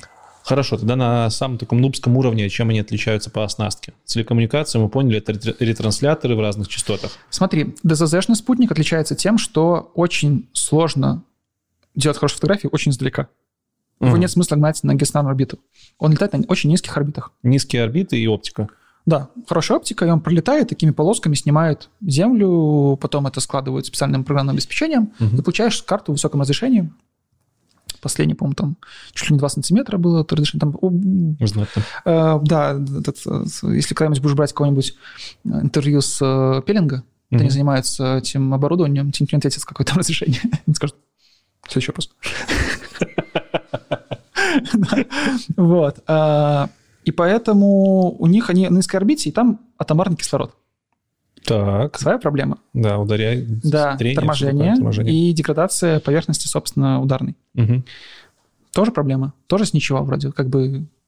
Короче, свои, свои Да, да, да, на, свой- на, на- на всех, на всех, э, на всех у тебя уровнях свои какие-то нюансы есть. Мгм.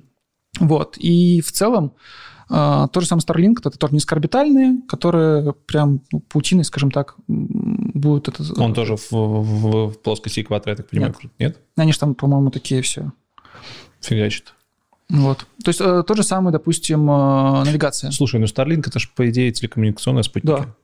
Просто они на низкой орбите Ну, интернет-спутники скорее. Ну, телекоммуникация, да, грубо говоря, телекоммуникация. На низкой орбите. А с другой, подход. У тебя, э, у них используется э, антеннофазированная решетка, так называемая. Это такая, м, представь себе забор Так. из штакетника с дырками. И вот э, у тебя пробегает э, бабуля и пробегает какой-нибудь пацан мали- ма- малый. Мгм.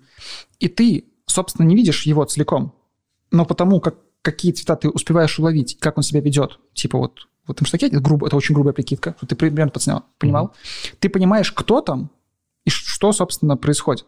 Мгм. И при этом, когда будет даже бежать табун людей, ты вот именно по динамике, по каким-то характеристикам будешь принимать сигнал. Примерно так и работает э, антеннофазированная решетка. Она работает не только по сигналу, но и по тому, как он себя ведет. И может принимать много сигналов сразу. Мгм. Это в этом его прикол. Потому что у тебя антенна, вроде, у тебя мельтешит над головой, но ты принимаешь сигнал, то есть ты отправляешь на спутники, они сами между собой обмениваются по-правильному, отправляют на Землю. То есть это очень система сложная сама по изготовлению, но по эксплуатации она очень крутая. Ну, в идеальном мире, опять же. Если оно будет стоить как-то ну, не заоблачных денег, если везде получит разрешение, вот очень большой вопрос получить разрешение везде, потому что электромагнитная совместимость, частоты, которые за- заняты военными, причем военными с разных лет, с ра- разных государств, разные частоты и так далее и тому подобное. И это все накапливается очень большими проблемами, опять же, для таких проектов. Ну, если ты говоришь, у меня будет всемирный проект, то все такие... «М, м». Пройди кучу стандартизаций, Да, договорись со Да, всеми. Да, это невозможно. Ну, это возможно в плане, когда все заинтересованы в том, чтобы присоединиться к тебе. А если все заинтересованы в том, чтобы продать потом свое, то китайцы скажут, у нас не нужно. Россияне скажут, нам не нужно.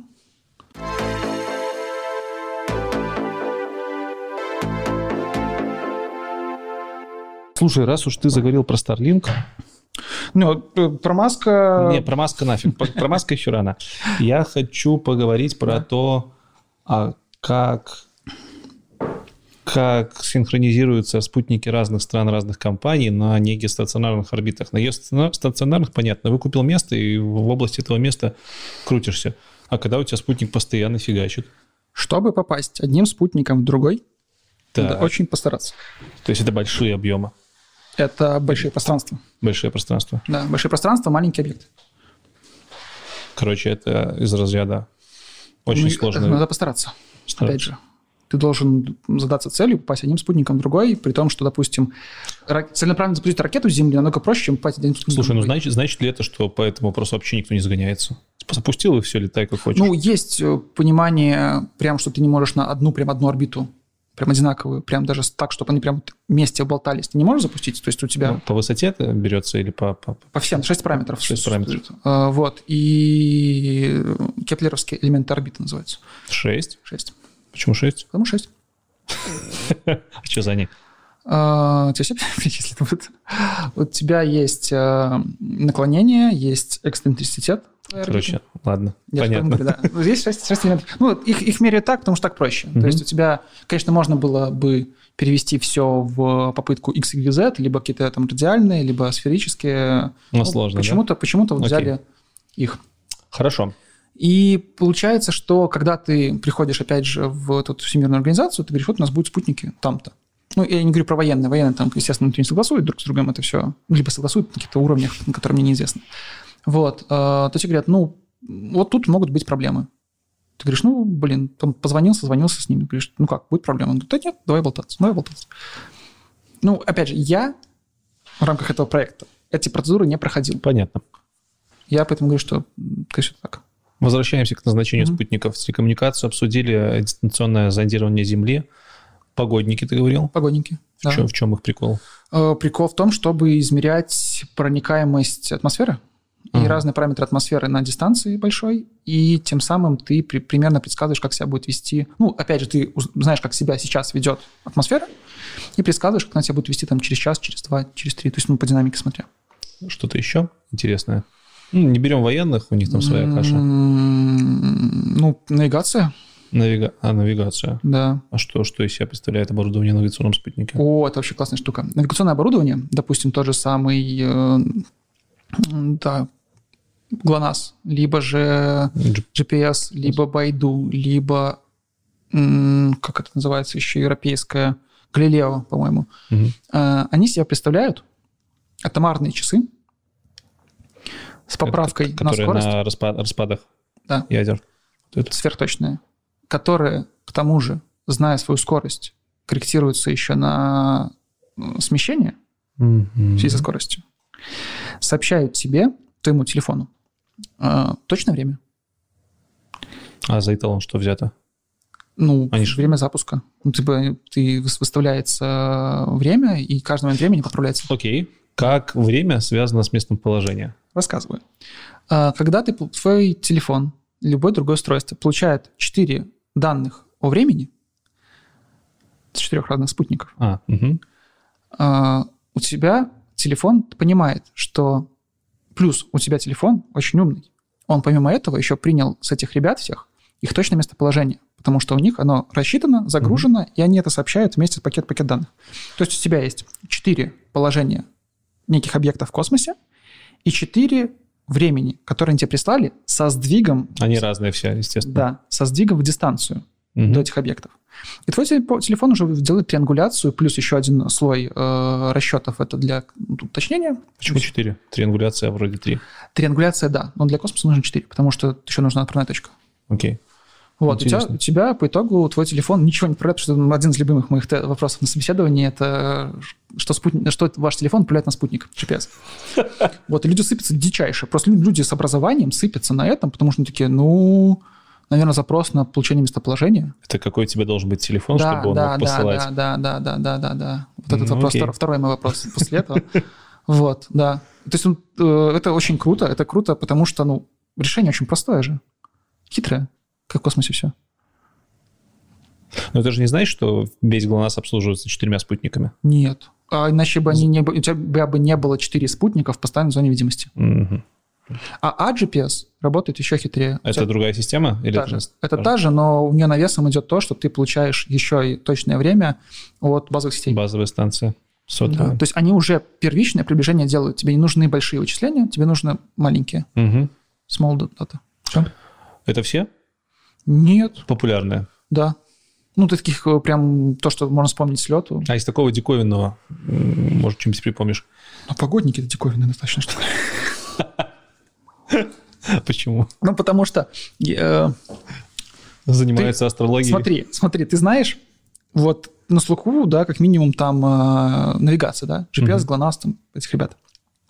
На слуху телекоммуникация, да. допустим, там ходберды, либо же те, что... Ну, Starlink на слуху. Ну, Starlink на слуху сейчас, а вообще тебя там триколоровские спутники, Триколор, допустим, да. и так далее. НТВ+, вот это все Мгм. ребята. На слуху, на слуху. Вот. э, ДЗЗ, допустим, когда там тоже такое бывает, проскакивает, что вот там сняли какую-то там фотографию, либо что-то такое, тоже прикольно. И они есть, вот, ну... А погодник, ну, не каждая страна этим занимается. Ну, то есть ты, ты запустил погодник, такой, я космическая держава. Все ну да. Как бы окей, парень. То есть, ну, цель.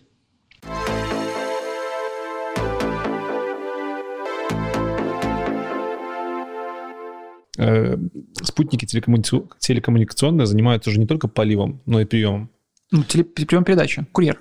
Прием передача. Можешь рассказать подробнее про то, чем занимается именно ваш ЦУП в связи в совокупности ЦУП с вашим? занимается. В этом-то хитрость. А, смотри, наземный комплекс управления. ЦУП и спутник в паре.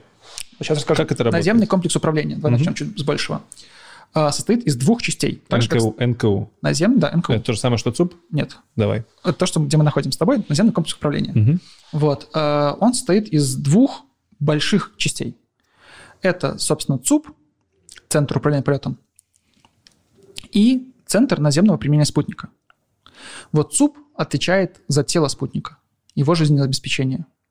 Центр наземного применения спутника отвечает за полезную нагрузку и что мы с ней делаем. Вот и все разделение. То есть э, ЦУП не занимается полезной нагрузкой в рамках м, применения Мгм. Жизнеобеспечение, да. То есть, если мы видим, что там э, какие-то проблемы начинаются с оборудованием, мы такие, ой-ой, и делаем какие-то действия. Даже несмотря на пользователей, потому что сохранить сейчас оборудование важнее, чем сохранить сейчас пользователя. Потому что пользователю можно объяснить, что что-то пошло не так, мы там переключили, что там сделали.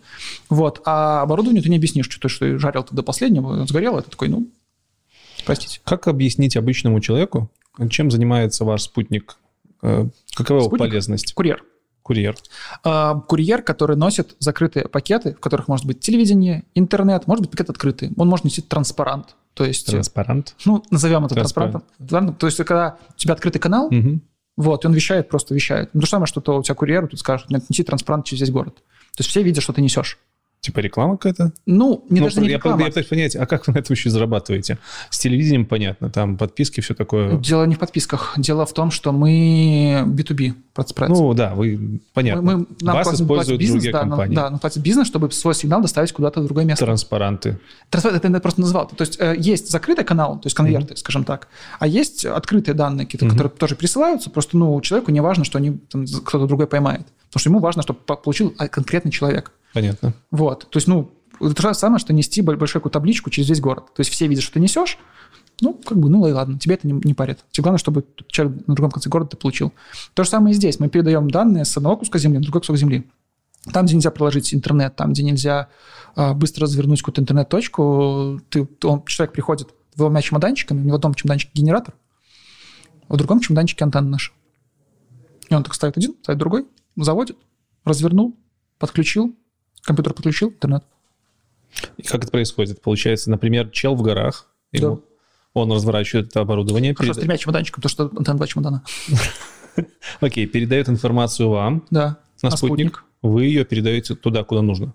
Везде. Мы ее передаем везде, а кто уже принял на, на- на том... То есть тот, кто хочет принять, должен находиться на территории, на которой мы ее Везде. А точка-точка можно делать, чтобы не все, не везде, или это не кодируем. кодировать? Но все равно все пылесосом Да. отправляется на всю Как зону. дождь. Э, История с интернетом спутниковым. Это же не история того, что вы предоставляете полностью защищенный канал и, и типа через ваши Прокинь шлюзы. VPN. Ну, То есть вы все равно работаете через каких-то провайдеров интернета. Ну да. Мы же, мы же должны подключиться к какому-то провайдеру здесь, если это... И да, это обычно история. национальные провайдеры. Да. А Окей. других нет в Беларуси. Ну, в принципе, если говорить за мир там. О, опять же, это протянуть надо кто-то волокно сюда, чужое. Мгм. Это нереально. Теперь давай конкретно к реализации того, что у вас здесь на Земле творится. Ну что, есть ЦУП. Так. ЦУП отвечает за работоспособность жизнеобеспечения космического аппарата. Кто в ЦУПе работает? Инженеры. Инженеры дежурят э, 24 на 7. Что они делают? Э, Самое главное их работа – это среагировать, если что-то пойдет не так. Мгм. А есть пассивная работа. Это, допустим, корректировка положения космического аппарата, анализ его поведения, анализ кратковременных трендов, длинновременных, э, долговременных трендов. Анализ, допустим, у нас есть человек в смене, который называется на- начальник дежурной смены. Он отвечает за наземные системы.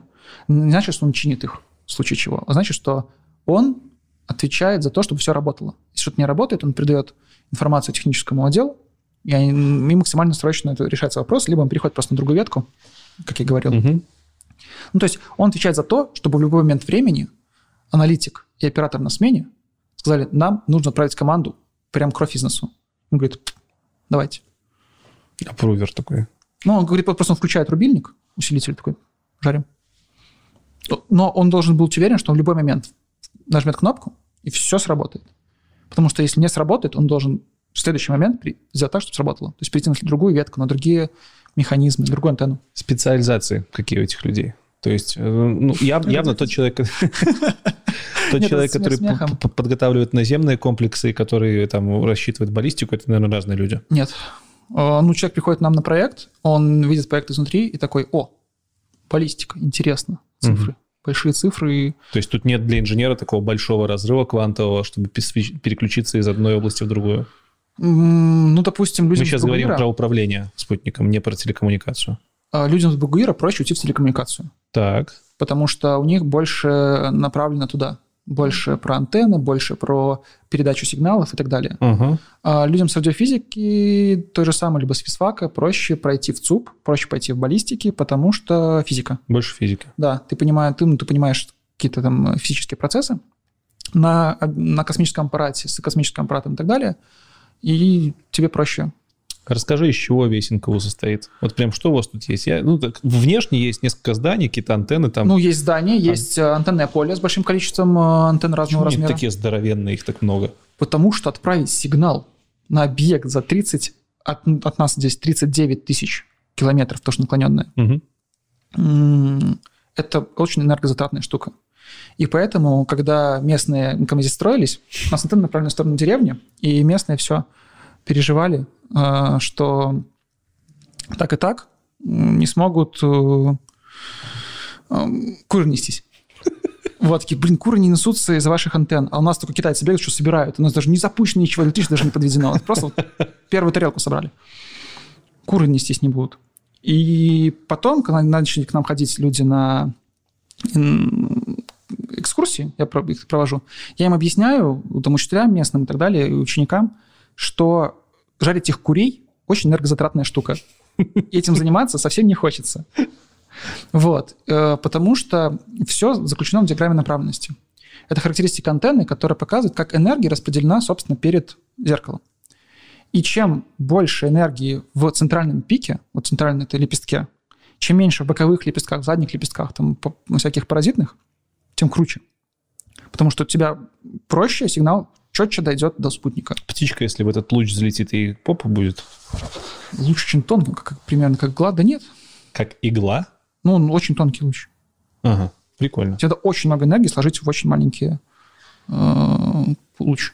Зачем их много? У вас сколько их? Штук 6? Дублирование, наверное? дублирование разных mm-hmm. систем. Допустим, mm-hmm. у нас есть большая полноповоротная антенна, но для того, чтобы... Это основная система, которая должна делать э, анализ расстояния до спутника и измерение дальности. И это ну, основная антенна, через которую приходит, происходит общение со спутником. Есть дублирующие антенны. Есть антенны, которые занимаются именно мониторингом полезной нагрузки. Есть антенны, которые занимаются телевидением. И все это требует отдельных, отдельных, отдельных элементов. То есть можно, конечно, пытаться там как-то совместить, но если у нас есть возможность, мы используем разные системы. Что обслуживает, что обслуживает эти антенны? Наверняка у вас там какие-то серверные, я помню, были. Серверные есть, да. То есть у, у тебя же сигнал приходит аналоговый, то есть это просто волна. И тебе надо преобразовать ее в цифровой, чтобы на компьютере что видеть. Вот эти аналоговые цифровые преобразователи, фильтры и так далее, так далее, это все поэтапный поэтапная история, плюс сервера, которые правильно хранят эти данные, потому что ну, формируют какие-то пакеты данных. Все вот это, да. Мы... И все это замкнуто на себе? А что ты имеешь в виду? Ну, то есть у вас внутренняя сеть, это не... Э, скажем, сеть. вы же, наверное, не арендуете сервера у Белтелекома? Нет. Все свое? Да. Это все свое. Что еще интересного здесь есть? Ну, ребята танчики. Классно вообще, свои в доску. А, ребята, которые занимаются обслуживанием всего этого безобразия. И это тоже непросто, потому что одно дело, когда ты что-то там пытаешься на микроуровне там понять, как у тебя будет на спутнике работать, а у ребят тут такие большие железяки, которые уходят из строя. И... Это ваши же ребята или какие-то? Да, наши все это. То есть тут те, кто учились и там, угу. потом образовали отдел, потом э, расширяли его и так далее, да, полностью обслуживаем сами все это. И, ну, опять же, отдел у нас есть, который занимается сбытом, назовем так. Прода- продажники. Да-да-да. Вот. Э, ребята занимаются именно продажей ресурсов спутника. Это, кстати, прикольный момент, потому что, э, ну, как, как минимум в Беларуси все спутники позиционируются как национальная гордость. Хотя по факту вы являетесь коммерческой компанией, да. которая в целом, ну, с Беларусью... Мы принадлежим страной... заводу точной электромеханики, который принадлежит э, ГВПК, Госвоенпрому. То есть Влияние, ну, влияние страны здесь не полное, частичное. Ну смотри, если бы пришел какой-то дядя, угу. принес на стол, положил энное количество миллионов долларов так. и сказал, поехали, это было бы одно. А этим дяде, в данном случае, тот, тот кто подтвердил кредит, скажем, наш кредит, э, то, что проект будет окупаемым и так далее, это государство. Угу. Именно ГВПК. Потому что как у военных э, свои эти самые, э, своя история. И поэтому мы госкомпания.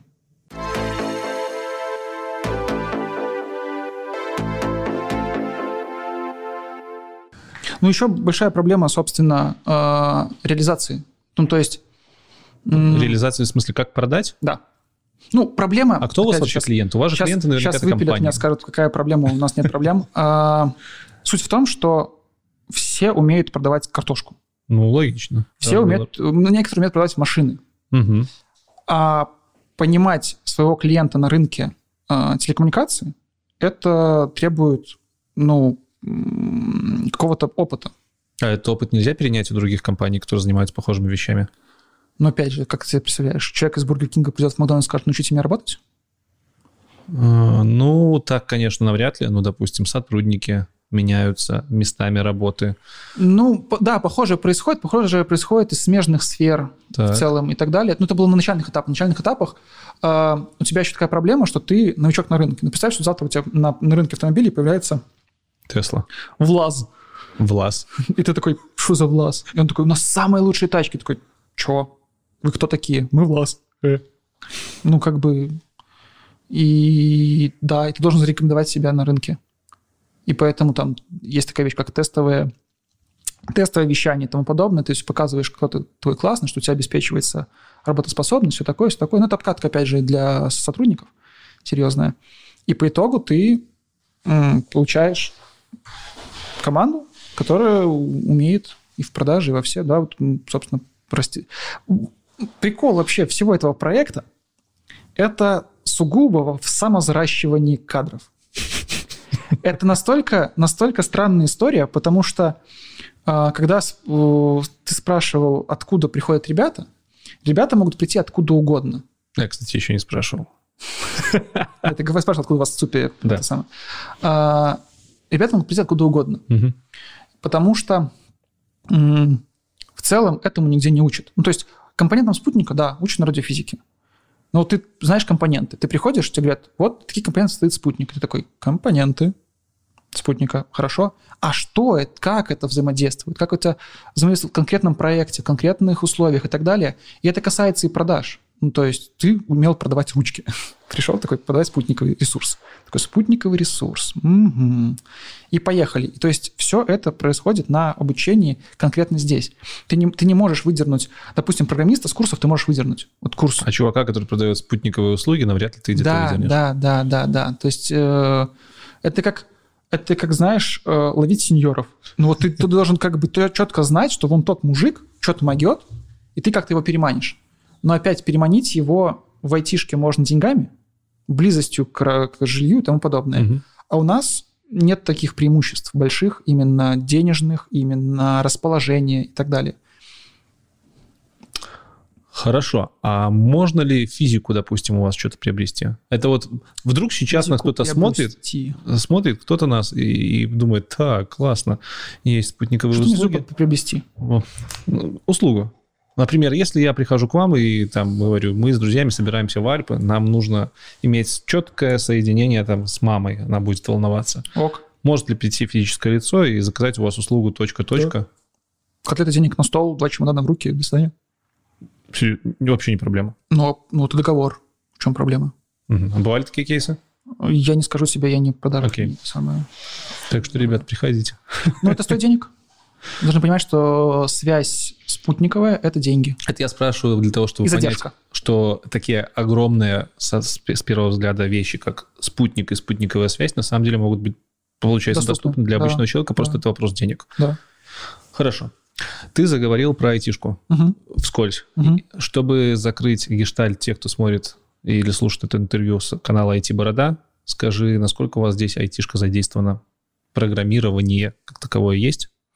Ну, у нас э, ребята пишут что-то, чтобы помочь себе э, работать. Мгм. Ну, то есть, допустим, э, те же баллистики, какие-то моменты. Есть ПО, которые представлены китайцы, они, ну, дублирующие, просто сделали какое-то свое. Либо там сайтик э, сами, собственно, с админа сами Мгм. пилили сайт. И мы там какие-то ребята накидывали калькуляторы дополнительные для того, чтобы пользователям было проще что-то рассчитать э, для работы с нашим спутником. Э, Какие-то моменты по обработке телеметрии тоже, чтобы визуализировать ее немножко по-другому, тоже писали э, самостоятельно. Ну, это все больше как автоматизация каких-то процессов Да, у себя на да, работе. да. А, скажем, история с э, написанием новых версий прошивок обновлением Нет. того, что там творится. Нет, нет, э, потому что, ну, вот ты пишешь какое-то обновление своей машины. Нет. Почему? Ну, за это, за меня это делают. И, во-первых, во-вторых, это будет опасно, наверное, если я Да. это буду делать. Да, да, в этом смысл. Что есть э, люди, которые создали этот объект, Мгм. и они отвечают за корректное обновление, корректную работу и так далее. Потому что если мы влезем в ПО, это ну, будет, собственно, полностью на нашей вине.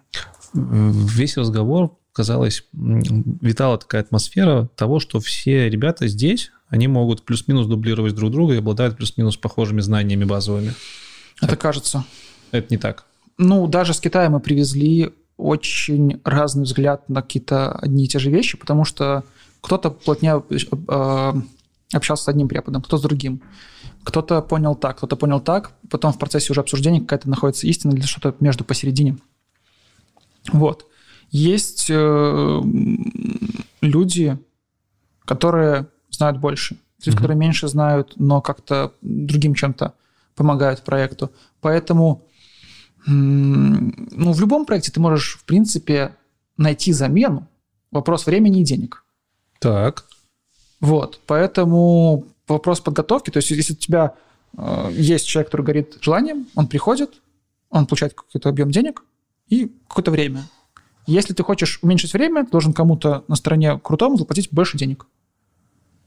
Вот как везде.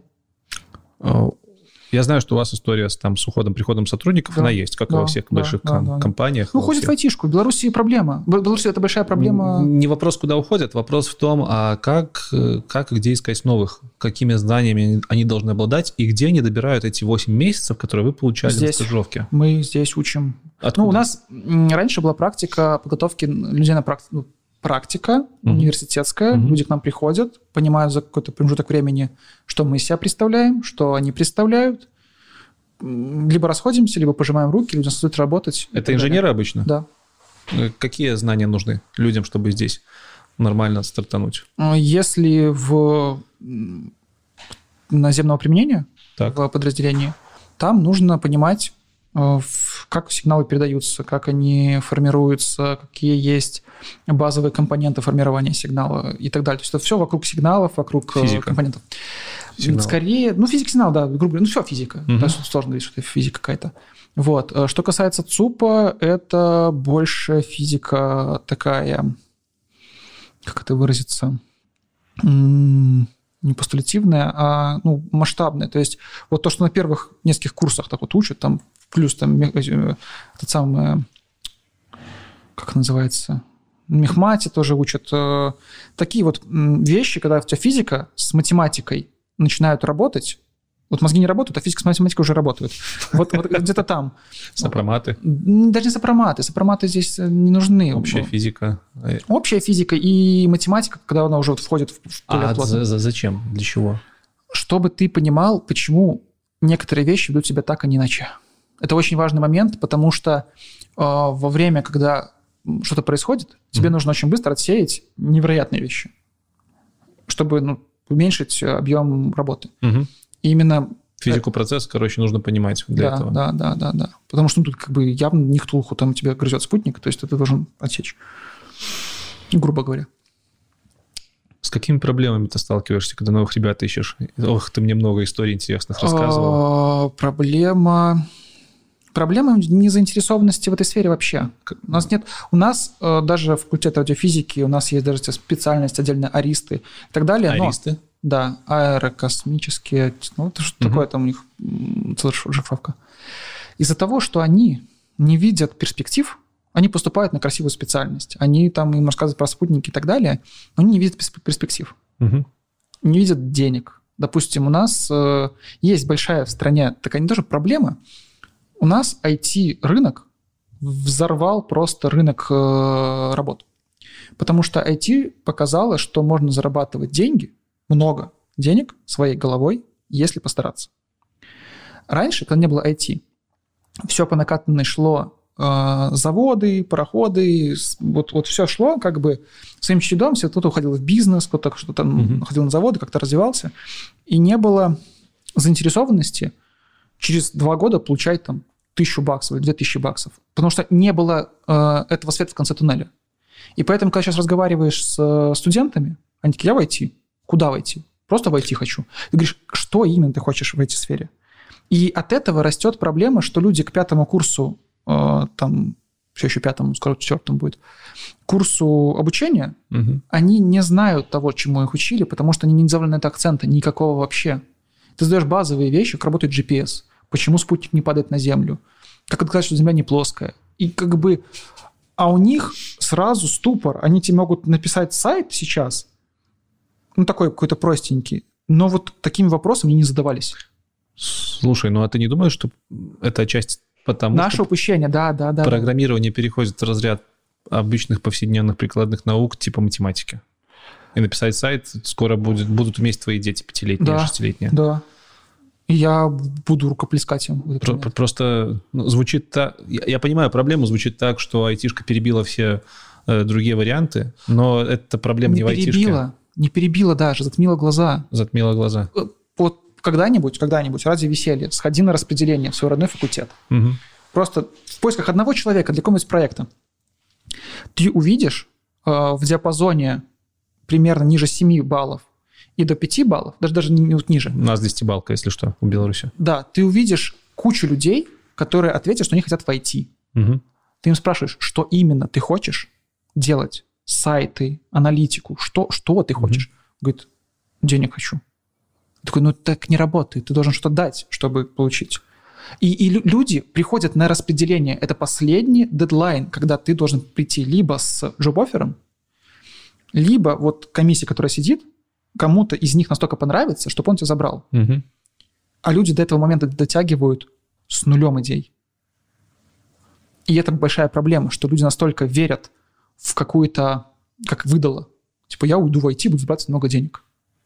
И поэтому, а, не рассматривают другие сферы, Оно и и, работает, б, к ничего, ничего не делают даже в IT-сфере. В этом проблема. Одно дело, если есть люди, люди приходят такие, ИПАМ, к ним вопросов даже у комиссии нет. ИПАМ и транзишн, та контора, та контора. Ухожу в свою контору, забираю пятерых с собой, рукоплескают тебе все. Все, все, все, ты, вот. А потом начинаются люди, которые ничего, это грубо говорить, ничего себе не представляют, но они не, не сделали себе... Без амбиций. Да без амби- с амбициями огромными, но без рез- какого-то Без. результата.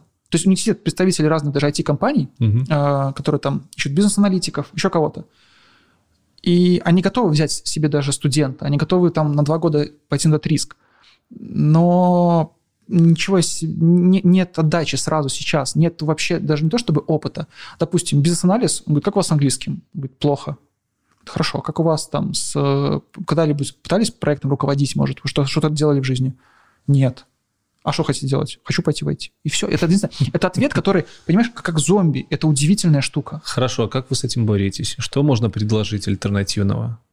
Или это исключительно история альтруизма и э, Да того, что тебе нра- нравится делать то, чем ты будешь здесь заниматься, и все? Предложить можно. Предложить можно деньги, но не в таком, такого рода проекте, когда ты завязан с государством, Мгм. то есть у тебя есть какие-то пороги по деньгам и так Но в далее. целом у вас э, ЗП выше среднего по стране, если не брать чуть, айтишников? чуть выше. Окей. Вот. И у тебя есть проблема, как бы ее так объяснить, как, как мы говорили в самом начале, тяжело планировать на 5 лет вперед. Мгм. Ты можешь прийти на первый курс и сказать, какая вы замечательная фирма. Мгм. Но ровно через 5 лет, когда человек скажет, блин, пойду туда вот, ты не готов его взять. Вот в чем проблема. В горизонты планирования э, в такого рода проектах, они, конечно, большие, но, как показывает практика, они всегда оправдываются. И я тебе расскажу еще одну историю интересную. Оказывается, под наш проект было как раз заложено тут аристы. Заложено на год после нас. Мы выпускались, они не успели еще выпуститься, и они должны были ехать в Китай Мгм. всем вот этим вот выпускам аристов, которые конкретно были заточены. Проблема была в том, что подходило время, почему-то по времени там что-то не совпало, и забрали нас. Мы уезжаем в Китай, мы возвращаемся, и мы не можем никого набрать даже. А там целый выпуск людей, которые шли, ну, не под проект, ну, скажем так, там каким-то договоренности были. Вот тебе и планирование, вот и горизонты. У вас вообще есть нехватка людей сейчас? нехватка кадров есть всегда Мгм. хороших. А, Собственно, вопрос кадров. Ну, то есть взять сейчас человека с нуля, с улицы, будет сложно. Что бы ты мог человеку с улицы предложить? Вот так вот сходу. Если бы у Ты тебя... в виду, э, есть кандидат, который прям отличный. Мгм. Вот ты прям студент Буська прям Мгм. подходит идеально. Мгм. И у тебя есть две минуты, чтобы заинтересовать его тем, чем, что вы здесь делаете, чтобы привлечь, чтобы ты ему рассказал.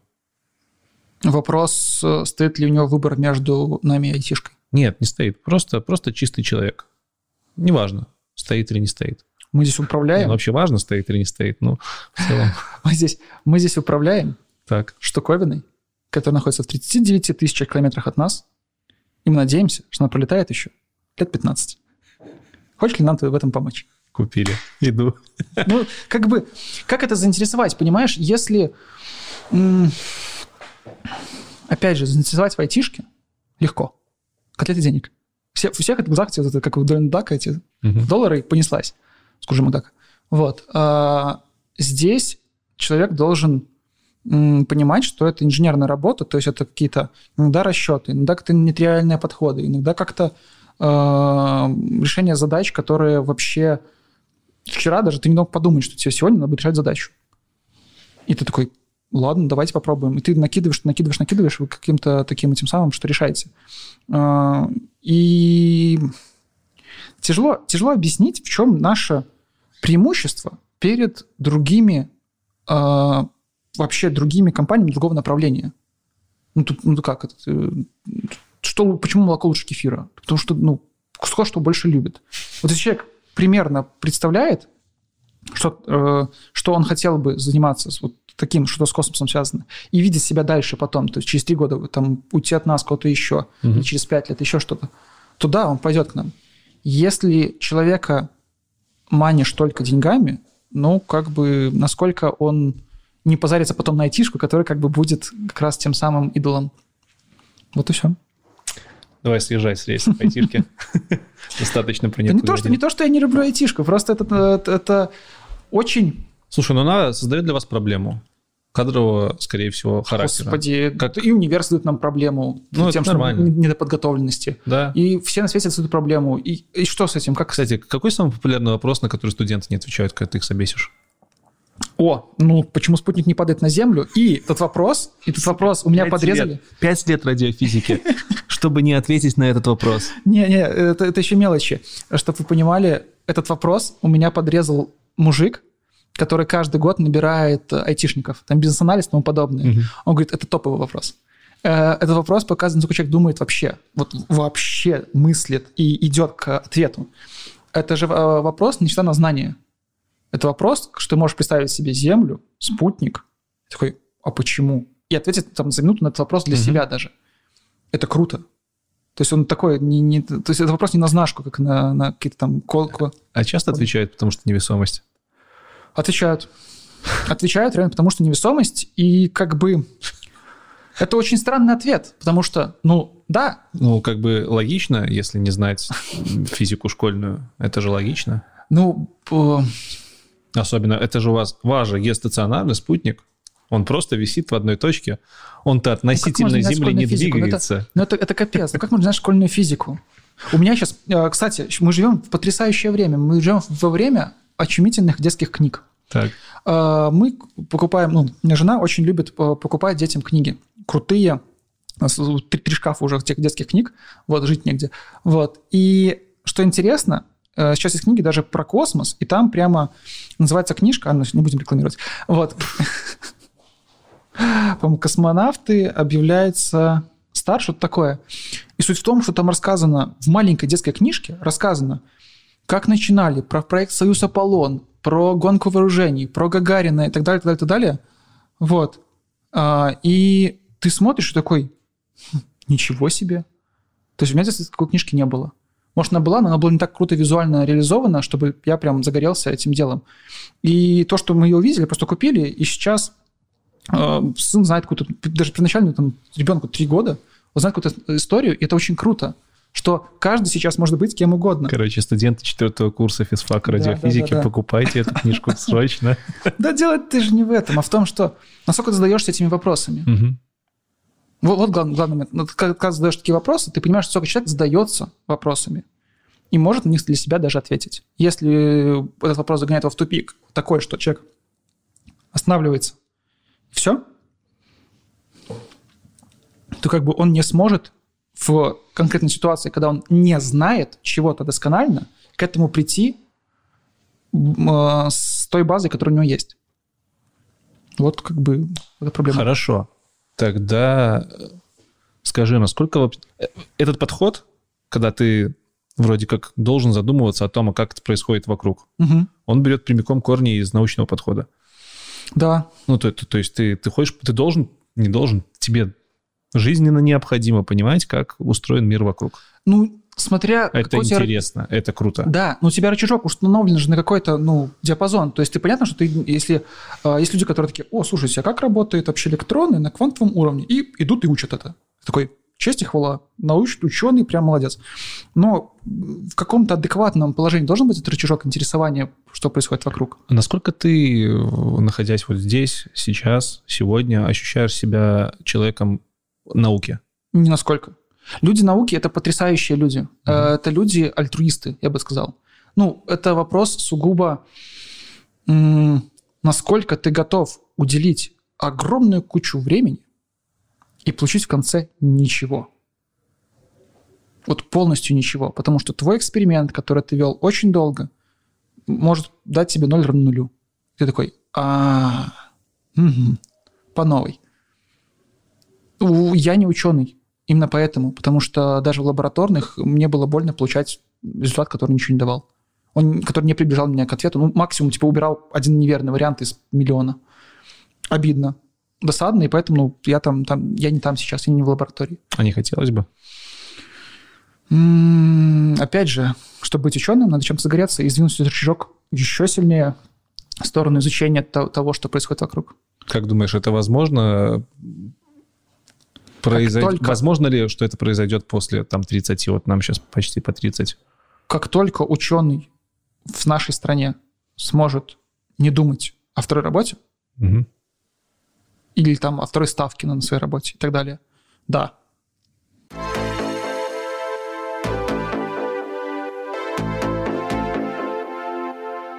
Знаешь, про что мы не поговорили? Давай. Мы не поговорили про две важных вещи. Первое — это Маск, ну Да. его пока опустим. Ладно. А второе — это задача трех тел. Что это такое, почему про это говорят постоянно, когда вспоминают космос? Представь себе двух боксеров на, рин- на ринге. Так. Вот они видят друг друга, лупят друг друга, реагируют на действия друг друга. В принципе, э, можно описать их э, с больше вот, типа хаотичное движение, но в целом найти какую-то закономерность, потому что есть какие-то паттерны поведения. Добавь то третьего боксера. Это будет уличная драка. Нет. Если будут все против всех, Так. то нет. Что, они вообще не будут драться? Они будут бить друг друга и не понимать, что происходит. Вот примерно то же самое будет происходить с тремя телами. Это, опять же, грубое при- приближение. У тебя, когда у тебя есть два тела, у тебя есть F1, F2, ты такой, гравитация работает друг на друга, все посчитали, финальное уравнение. Мгм. Добавляешь третье тело, оно не работает. Это, ну, формульно это не работать не будет. У тебя будет точка центра масс, единая, как бы постоянная, но вот их будет колошматить вокруг как угодно. И тебе нужно будет, ты, в след... ты вот в момент времени можешь итерационным методом посчитать текущую раскладку ситуации и сделать еще одну итерацию. Посчитать следующую раскладку, Хорошо. А современные нейроночки и вычислительная мощность не позволяют делать эти итеративные подходы далеко вперед идущими? Ну, просто, то есть прогнозировать, это просто все равно рассчитывая. не совсем такая задача. Ну, у тебя нет формулы. У тебя, у тебя- у тебя- у тебя все равно итерационный метод. Мгм. Ты, вот, допустим, опять же, возвращаясь к тому же, тому самому э, фильму «Марсианин», Мгм. суперкомпьютер, который считал траекторию, потому что сам... То есть нет, нет формулы, которую засунул в Excel, такой, типа, посчитать. Потому что это, типа, типа, слишком массивная история. То есть у тебя слишком э, много требуется именно итерационно. Чем, чем меньше нарежешь, тем точнее будет. Так, а ну окей, хорошо. Задача и задача. Три тела. Я так понимаю, это Земля, к- там... Любые три тела. Любые три тела, действующие друг на друга своей гравитацией. Ну, окей, в вашем случае есть какие-то три ярко выраженных центра масс? Ой, Земля. точки массивных. Луна, Солнце? Солнце в меньшей степени. А, Ну, и- окей. И Ну что вот. вам, чё Ну, вам поэтому, с поэтому у нас спутник нельзя поставить в идеальную точку и такой стоять сказать, парень, стой здесь. Поэтому, потому что, ну, все Отсюда у меня следующий вопрос вытекает. Такой на, по- поразмыслить. Вот вы вроде как занимаетесь э, отчасти тем еще, что спутник направляете каждый, корректируете, да? Корректируете его, чтобы он стоял Да. в одной и той же точке. Неужели эту работу нельзя автоматизировать в 21 веке? И отдать ее, скажем, на откуп нейроночкам, которые смогут это все просчитывать, быстренько обучаться и делать как надо. Ну, Почему, откуда здесь берется можно- человеческий фактор? Что, зачем, зачем в 21 веке люди, которые сидят и на бумаге высчитывают какие-то формулы? Ну, на бумаге уже никто давно читает. Ну, окей. У тебя есть какие-то формулы, которые ты как-то запрограммировал по-особому и используешь. Мгм.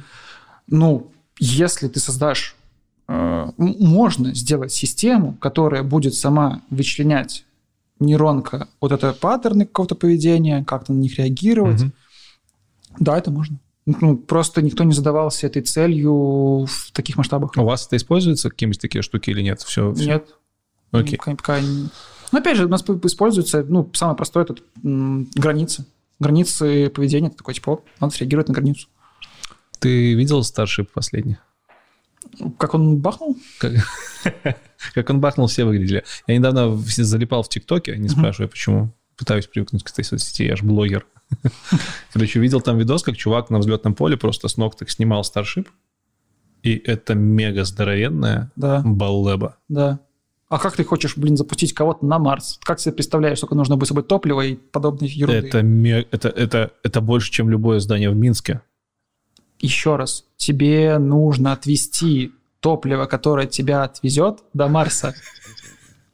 И вот ты оценяй, да? То есть у тебя э, есть такая формула смешная, называется движение тела с изменяемой массой. Угу, самолеты используют постоянно. Вот. А представь себе, что у тебя не самолет, Москва-Лондон, а у тебя штука, которая должна каким-то образом Опять же, ты можешь э, схитриться, там, гравитационные прощи, всякое такое, упростить задачу, но тебе все равно нужно кучу топлива отвезти на Марс, чтобы потом вернуться обратно. В идеале же, конечно, хочется вернуться обратно. Ладно, если даже билет в один конец, тебе надо это все отвезти туда, плюс система жизнеобеспечения и подобные штуки. Вот, все это надо завести. А я знаешь, о чем думал, когда этот видос смотрел? Я не понимал Ядрить одного. она здоровая. Ядрить, какого хера она не падает? Ну, просто вот Starship, да. вот кора... платформа, которая да, его везет, да. и почему он не делает вот так? Вот, вот, а, вот так. Потому что он закреплен. Потому что это рассчитано. Ну ладно, да, это понятно, ну, как бы, что... Ну, ветер, просто... ветер, ну да, да. Ты, да. ты понимаешь, что это очень тяжелая бандура да. с здоровенной конструкцией внутри, да. скорее всего. Да. И вообще, как она взлетает, непонятно. Ну, пока она пустая летает. Меня, знаешь, что подносит еще? Mm. Меня подносит мозг, что по факту вот, вот эту вот бандуру запускает воздух, ну, желание одного человека запустило. И это то, о чем я хотел с тобой поговорить. Давай. А, Маск. Не Маск даже. А, отмотай назад немножко. Давай. Чем меньше политики в космосе, угу тем меньше людей в космосе.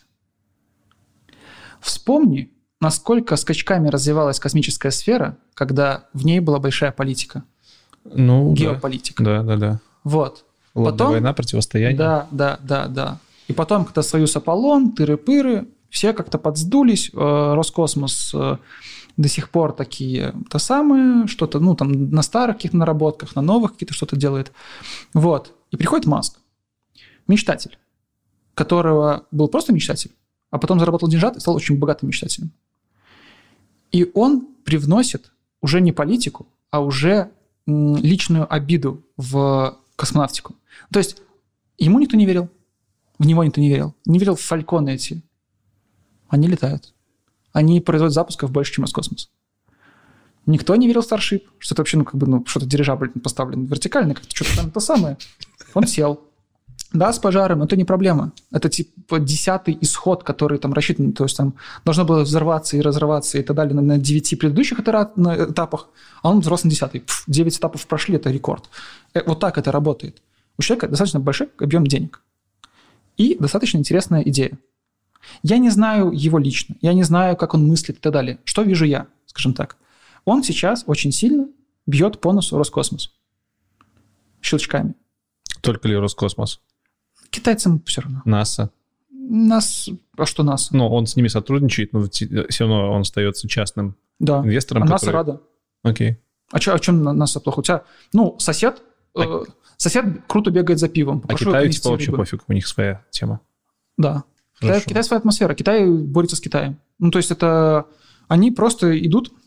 Я кому-то рассказывал это сравнение, когда вот были в Китае, и понимание экономики, вообще работы экономики, это когда ты плывешь на байдарке, рядом проплывает Титаник, и такой, а, и у тебя есть возможность зацепиться за него и покататься. А кто из них? Кто? Китай вот, где? В, вот э, мы в Беларуси, это байдарочка. А, понятно. Угу. А вот оно плывет. И оно как бы там бывает айсберги, бывает еще что-то, но оно плывет. Потому что у них есть люди, у них есть эта вот партийная система, которая очень жестко контролирует людей и так далее. То есть у них есть какая-то такая вот системность, Я не буду сейчас давать ей моральную оценку и так далее. Просто у них есть системность. Мгм. Вот эта вот дуальность, когда они говорят, что мы э, коммунисты с долларом в кармане, это, это очень, очень круто. Это когда ты глубже начинаешь... Показательно. Да, но у них работает. У них это, это вот как минимум визуально это работает. Поэтому Китай борется с Китаем. Китай тырит нещадно технологии, Китай что-то запускает, Китай делают, делают, делают. Вот и все. А, а Маск просто мечтатель. Мечтатель, который поднялся на айтишке, взял денег, потом пытал, сейчас делает Теслы, которые первые были там на хомутиках э, и уголках из э, этого самого из ближайшего строительного магазина. Вот. Но это ездит. То есть ты думаешь, он это делает просто по приколу? Потому что ему хочется кому-то что-то доказать? Да, Или- себе. Себе. Да. Я могу. Я могу назвать сына странным именем. Могу, могу. Я могу построить электрокар так, когда в них вообще никто не верит. Обидно? Могу, Оби- могу. Обидно? С какой-то точки, с как- с какой- с какой-то стороны обидно, что на таком человеке, который делает это без какой-то высшей, получается, цели, Почему? Ну, э, блин. держится вся Нет, космическая отрасль подожди, не скажи, не нет? скажи, что это высшей цели. Ну, мы вс- все мы эгоисты в какой-то степени. Ну, опять же, хорошо, не эгоист, непра- неправильное слово. Все мы делаем все для своего морального удовлетворения. Ты даришь любимой женщине подарок, питаешься ее эмоциями для своего морального удовлетворения. Но Либо чтобы, же- либо чтобы потом голову не дрила. Но есть же еще цели за пределами жизни. В какой-то момент Это- тебе, это приносит тебе надоест. Тот факт того, что тебе будет стоять памятник, приносит тебе сейчас удовлетворение. Мгм. Ну, альтруизм Окей, да, окей. Аль- понятно, альтруизм, да. такой прям альтруизм, Эгоизм. альтруизм, это что-то... Мы все очень стадные. Мгм. И чистейший альтруизм – это, Путь к самоубийству. Ну, это абсолют. Абсолют и все плохо. Мгм. А вот у него, у него, блин, он, ему в прикол. Ему в прикол сделать, э, выкатить на сцену машину, которая такой будет, не будет никогда, потому что ее не пропустят на рынок э, местные конторы, которые занимаются безопасностью автомобилей. Почему другим не прикол? Почему только ему в прикол? Почему, Почему? такой человек... В прикол. э, ну, космическую отрасль возьмем. Ну, у Безоса тоже есть космические наработки. Да, ну, ну, вроде ну, хорошо, Безос и Маск. Да. 8 миллиардов людей практически. Два человека. Деньги. Опять же, когда большая политика ушла из космоса, Почему кто-то строит себе замки, а кто-то вот, как ты думаешь? потому что он доказывает окружающим и себе это так, масс замками. Ну, в каком обществе ты, ты обитаешь? Вот Мгм. в чем вопрос. Вопрос, э, и смотришь ли ты на реакцию этого общества? Ну, некоторые смотрят, допустим, что их кореша построили замки, и ты такой, блин, ну, крутой мэн. Я тоже построю себе замок, и все будет счастливо, крутой мэн. Ну, навряд ли у Маска какие-то кореша строили ракеты. А он такой, «Пф, назову сына прикольным именем. Все. То есть он- его не парит это. Он такой, блин, я построю здоровую ракету, она потом вернется, все скажут, блин, он больной. А потом вторая полетит, скажет, он гений. А потом третья полетит, скажет, он богач. Как думаешь, а он думал о том, что они могут не взлететь, или это Да. просто думал? Конечно. Ну, его это не останавливало. Он смотрел дальше. Посмотри на фотки, как он, посмотри на фотки, вот как, э, может, туда ставишь для, для, для видеоверсии, как он смотрел на обломки первых, первых ракет своих. Он более заинтересованного человека понять, что произошло, я не видел. И на последнюю он посмотрел, ну, окей, ну, косяк. Как думаешь, Маск колонизирует Марс? Нет. Ну, Почему? что значит Маск колонизирует Марс? Марс. Маск ну, поставит, скажем так, э, объект с надписью Маск займет свое место в колонизации Ма- Марса. Но Марс колонизирует. Ну, при его жизни ты имеешь в виду? Ну да. Я, опять же, э, если Маск обломается в гонке с самим собой, а сейчас у него гонка только с самим собой, потому что, ну, Россия, которая такая, ой, мы восстановим базу там, восстановим базу там, при том, что у них проблемы с достройкой и, и восточной. Слушай, ну, откровенно говоря, Россия в холодную войну тоже всегда была на подхвате. Не скажи. Наработки были... чуть- Опять же, были, были серьезные, а, серьезные проблемы с мотивацией людей. Мотивация была как бы Ну да. своеобразная. Когда в Америке там 1% ВВП выделяется, и каждый да, первый а у нас задействован. 1% А у нас- надзирателей. Ну да. Хорошо. Маск, Маск мечтатель, который борется с самим собой.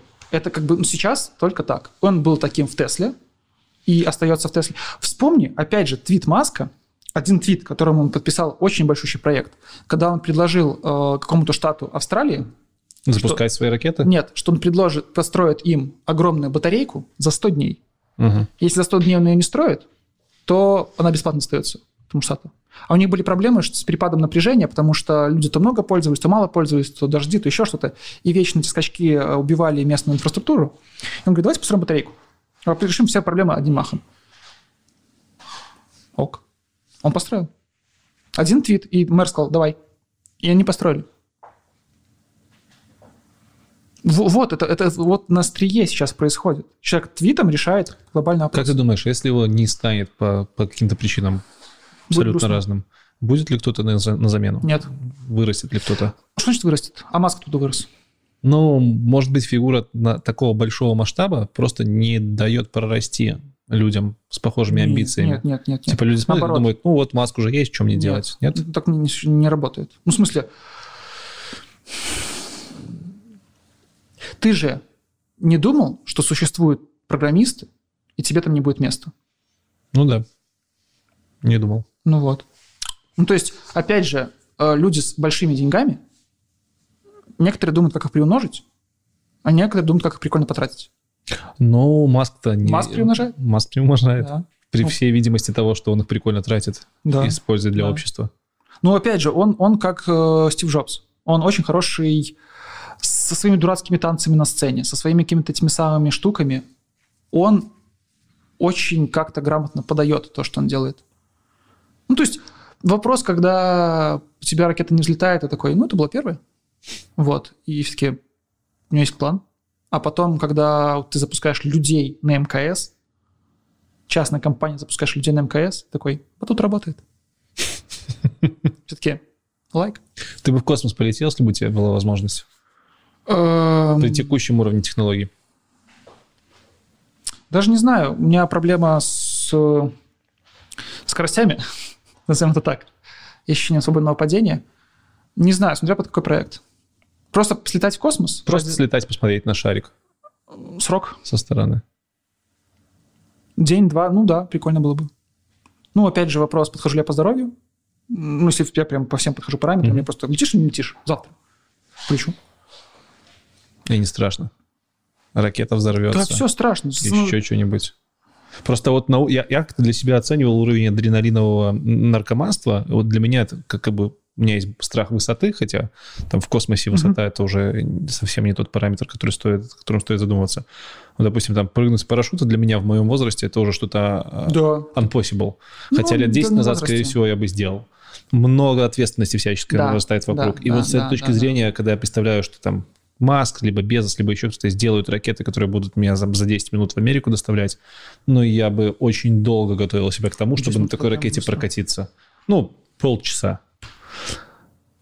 И, скажем, если бы мне сейчас сказали, погнали там первые туристические полеты в космос, mm-hmm. это пипец как интересно, но вот это понимание, что куча всяких вероятностей, что в а. трех там сантиметрах от тебя пропасть ну, вакуум, это прям, ну, Вопрос, хорошо, ты едешь на машине. Так.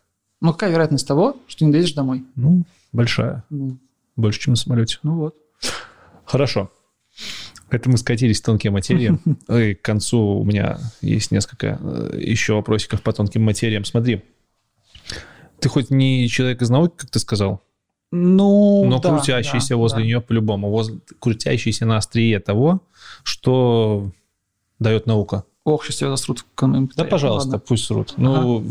Допустим, да. Пусть да, срут, да. а потом познакомят меня с друзьями, которые управляют спутниками, которые летают в космосе. Если их наберется больше 30, то буду считать, что это обосновано. Я к чему? Я к тому, что э, ты все-таки парень по-любому не обделенный э, желанием разобраться, что вокруг творится. Ну, с больше, да. И ты об этом говорил uh-huh, сегодня. Uh-huh. Как ты думаешь, а что нас ждет дальше? Давай мы там, не знаю, сузим это. Это вопрос того, а зачем мы вообще существуем как, как человек? Вот для чего мы это все делаем? Мы уже косвенно затронули этот вопрос эгоизм. Я, я не могу не спросить я, этот вопрос, я это отвечу, будет отвечу, да, убер-вопрос да. этого подкаста. Типа, зачем мы здесь? Я И тебе отвечу. дальше? А, Я читал очень интересный рассказ про то, что, ну, как это популярная сейчас тема, что мы все симуляция. Мгм. И там, э, собственно, студент, который... Мы студенческий проект. Вот, и человек там выставил параметры, так получилось, что образовалась Земля, и он про нее забыл.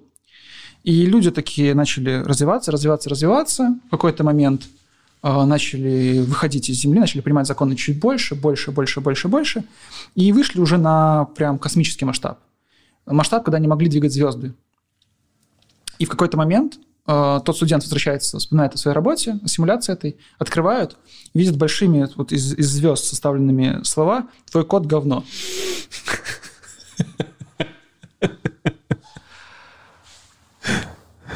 Ладно, сейчас отрежем, чтобы было это самое. Твой, твой код не очень. Вот. Вот финиш. Финиш – иметь возможность сказать, э, не- не- чем выше э, уровень цивилизации, тем меньше ее парит то, что находится на низших уровнях. То есть э, пирамида Маслоу. Вот это Мгм. вот все наше. То есть как только начнем париться, как выложить из букв, из, из, э, звезд какое-нибудь слово, чтобы прорекламировать Кока-Колу, значит, в этот момент нас меньше парят какие-то вещи на Земле. Как ты думаешь, а этот э, финиш, он вообще есть? Нет. В этом и прикол. Что напишешь Кока-Колу, Пепси захочет купить Ну, смотри, в модели симуляции ты упираешься в ресурсы системников, которыми это записано. А у нас нет системника. Поздравляю. Мы живем в бесконечном мире, бесконечных возможностей. Ограничен только текущим уровнем развития, Мгм. который с каждым годом ускоряется. Хорошо, а что нам может помешать достичь э, больших высот в ближайшей, в ближайшей перспективе? Желание достичь очень маленьких высот людей с очень большими возможностями здесь на Земле. Это можно как-то побороть? Нет. Это все ну, в человеческой природе. Ну, допустим, это... А ты не видишь в этом конец? То есть, э, Нет. в принципе, нам, мы, не, мы не можем развиться куда-то дальше, чем определенная точка, потому что рано или поздно мы скатываемся вот в бюрократию Ты знаешь принцип ведра с раками? с раками. Да. Не, Это слышал. когда у тебя один рак может сбежать из ведра. Так, А когда их там много, они друг друга хватают, им дают вылезти. вот. Вот. И Не про нас ли это? Маск выскочил. Ты выскочил из зоны комфорта, и ты, ты не слушаешь людей, которые вокруг э, говорят тебе, ты не сможешь. Ты, ты начинал канал, сколько у тебя было людей? Нисколько. Ноль. Ты, ты нажал за- за- придумал, запустить канал, и у тебя было только несколько друзей, которые готовы были, скажем так, дать тебе интервью. Ну, Сейчас у тебя какой-то есть объем, объем влияния, объем э, того, чем ты занимаешься, что тебе интересно. Вот в этом и вопрос. Насколько люди перестанут слушать тех окружающих, даже пускай максимально близких, которые тебе скажут «не лезь», «не делай», «остановись». Тебе это не дано. Зачем ты это делаешь? А лучше вот оставаться на хорошей работе и не, не, не, не лезть туда-то и так далее и тому подобное. Как только ты типа, блин, сейчас можно ставить хэштег э, «Стань маском». Вот. Э, Как только ты вы- выйдешь, для тебя будет комфортно выходить мгм. из зоны комфорта, успешный успех. Вот. э, Как только ты начнешь Ни- бегать по- ни- по- по ничего в деньгам, этом не будет с- сверхъестественного, да? Это, это будет- будет новая парадигма для других раков. А, Блин, ну не становится их больше. Становится. Становится, э, становится, потому что, э, смотри, доступность... Космическую отрасль еще 40 лет назад всей страной развивали. Сейчас космическую это делает отрасль никто 40, в России. 40 лет назад Рогозин что делает? из-под палки, Прыгает на батуте, блин. развивали из-под палки, Так. чтобы обогнать других таких же дядек, Мгм. но уже не из-под палки, а из-под денег, из-под чувства гордости. Ну, в Советском Союзе тоже было чувство гордости, сейчас вал- валится куча народу, которых паспорт СССР и так далее. Вот. А, Но и там, и там это была большая политика, в которых, в которой перемалывались маленькие люди. И огромные бюджеты. Я о том, что э, смотри, как доступна информация в данный момент. То есть э, любой человек может набрать, как я, как сделать бота с помощью питона. Мгм. Там тебе дяденька гнусавым голосом, а может хорошо поставленным, расскажет тебе видео на ютубе за 5 минут, как это делать. Три из них будут рекламой.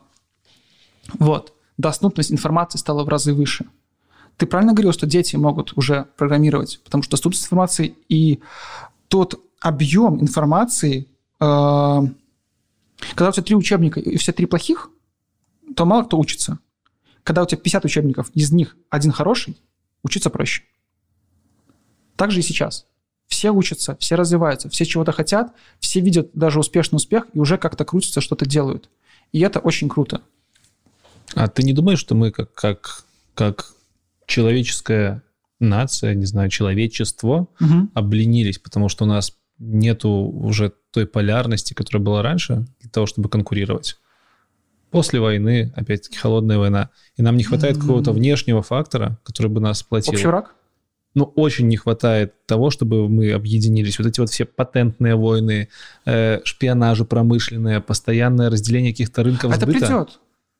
Это Отку- придет. откуда оно может прийти? Всемирное правительство, так называемое, придет, как только возникнет вопрос м, всемирного правительства. Как только возникнет вопрос, который решить можно только сообща. Но вот у нас был коронавирус, который уже год длится и идет, и никаких сподвижек. Почему? Смотри, как очень быстро объединились разные компании, как э, быстро Россия сделала. Вот у- для нее был способ показать, что Но они крутые. это было похоже все равно со стороны на противостояние, Да. а не на В общем, кооператив. э, да. Ну, м, Россия сейчас так видит ситуацию, как противостояние с другими. Ну, да. Хорошо. Думаю, достаточно эзотерики. Буквально несколько твоих предсказаний, обывательских, да, предсказаний, На гироскопе. не претендуем на энциклопедическую Ага, значимость. ага. Просто, как ты думаешь, э, через 5, там, ну окей, пусть будет 5 лет, что нового появится в космической отрасли? Ты сейчас спрашиваешь, как э, наши руководящий состав, типа, ребятки, давайте мы придумаем, что мы будем делать, когда этот проект закончится. Придумать сейчас кру- крутой, крутой способ заработать потом. Ну смотри, ну ты по-любому ближе к космосу, чем я, намного, и наверняка ближе, чем большинство слушателей. Поэтому Да что угодно. интересно. В этом-то и проб- проблематика Может, сферы. что-то разовьется, усилится. разовьется история про вот эти вот э, антеннофазированные решетки, Мгм. про высокоскоростной интернет в космосе.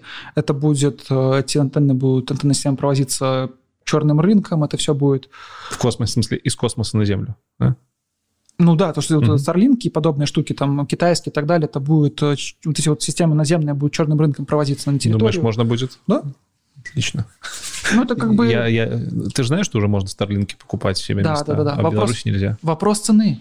Все вопрос цены. Ну, опять же, смотри, как с Телеграмом. Как Россия боролась с Телеграмом, не получилось, они как... Ну, ладно. Мгм. То есть тут будет похоже. То есть вопрос будет наказания и, распрос... и все равно распространение, несмотря на наказание, и вопрос регулируется сам собой в какой-то момент времени. Либо Россия просто на тех же самых частотах запустит те же самые спутники и просто скажет, «О, ну давайте вы будете покупать у Ростелекома, типа дешевле и все такое. Все. Ну вот э, нет, нет такого прогноза, что через 5 лет летать будем не так. Да, с физикой не изменится. Все не изменится. Ракетные полеты межконтинентальные. Смысл? Быстрее, чем самолет. Смысл? Информация передается сейчас быстрее, чем что-либо. Зачем тебе лично присутствовать где-то, платить за это огромные деньги? Межпланетные перелеты. Луна. Ну, в течение, в лучшем случае, 10 лет. А Зачем? Луна. Для чего нам Прикол. Луна? Мы же ее покинули не э, просто Прикол. так. Просто чтобы доказать? Да. Просто э, Луна, Ну, а как, типа... э, там добыть ничего такого не получится. Ну, хорошо, добыть не получится. Но Да. как точка, с которой можно отправлять дальше, дешевле, нет? Перехватная база, ну, опять же, тут надо преодолеть и, и гравитацию еще и Луны. Не проще остаться в равновесной точке на орбите, а оттуда уже стартовать. Ага, понял. Хорошо. Вот, ну, лунопарк. Большой лунопарк, как в Футураме. Да, как в Футураме. И все. Ну, а, а что? Ну, это как бы... Слушай, раз за Луну заговорили, не могу не спросить, а как ты думаешь, вот эти вот теории того, что Луну покинули, потому что э, путешествие автостопом по галактике не настолько уж и странная книга, и, может быть, действительно там кто-то за нами наблюдает. Это больше Прикол? Я, я верю в... Как там формула? Дрейка? Не Дрейка. Ну, суть в том, что то, что параллельно с нами сейчас существует цивилизация, Очень Другая. мало. настолько крайне мала. Но там вероятность того, мала она либо велика, очень... То есть При- Нет, сам, самая, большая, самая большая переменная, которая там есть, которая вносит огромную смуту, это время. Ну да. И все. По времени разбросаны цивилизации, ну, если мы так берем, отходим и представляем, что вот, вот у нас большой взрыв, а вот у нас большой взрыв наоборот, типа полный коллапс всего, то вот, я уверен, миллиарды цивилизаций разбросаны по всей этой временной характеристике и географической. Время их существования. В формуле Дрейк это самая такая сложная штука. Ну, это тоже. Время существования по Да, сравнению да, с этим да, вот да, временем да. развития, это мизер. А даже если есть, и что? А если нет? А, ну, ладно. а прикинь, как прикольно было бы. Классно. Познать другой способ жизни. Представь себе, что ты приезжаешь на остров, Так. на котором есть 10 племен, Мгм. которые нещадно лупят друг друга палками Мгм. за три пальмы посередине. И? Тебе интересно их исследовать? А почему ты думаешь, что это мы? Это мы сейчас. Смотри. Окей, перевяжу пример.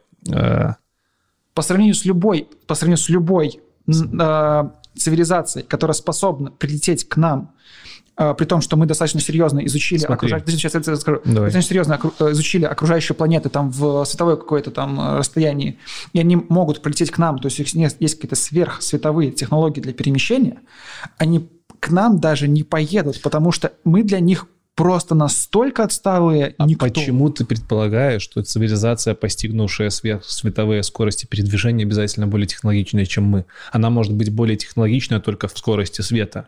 Где, э, где пруфы того, что завтра какому-нибудь ученому не придет в голову теорема, с помощью которой он сможет передвигаться по гравитационным волнам? Ну, мы хорошо, останемся на отлично. том же технологическом уровне, но мы сможем достигнуть Альфа Центавры там за какое-то вменяемое количество времени. И прилетим туда, там будут такие же чуваки, как, как и мы, которые просто не сделали этот прорыв. Но по факту они не будут для нас племенем, которое пытается дерево, там, бананы сбить. И мы возвращаемся к вопросу вероятностей. Окей. Согласен. Все, на этом будем завершать. Три часа мы писали почти.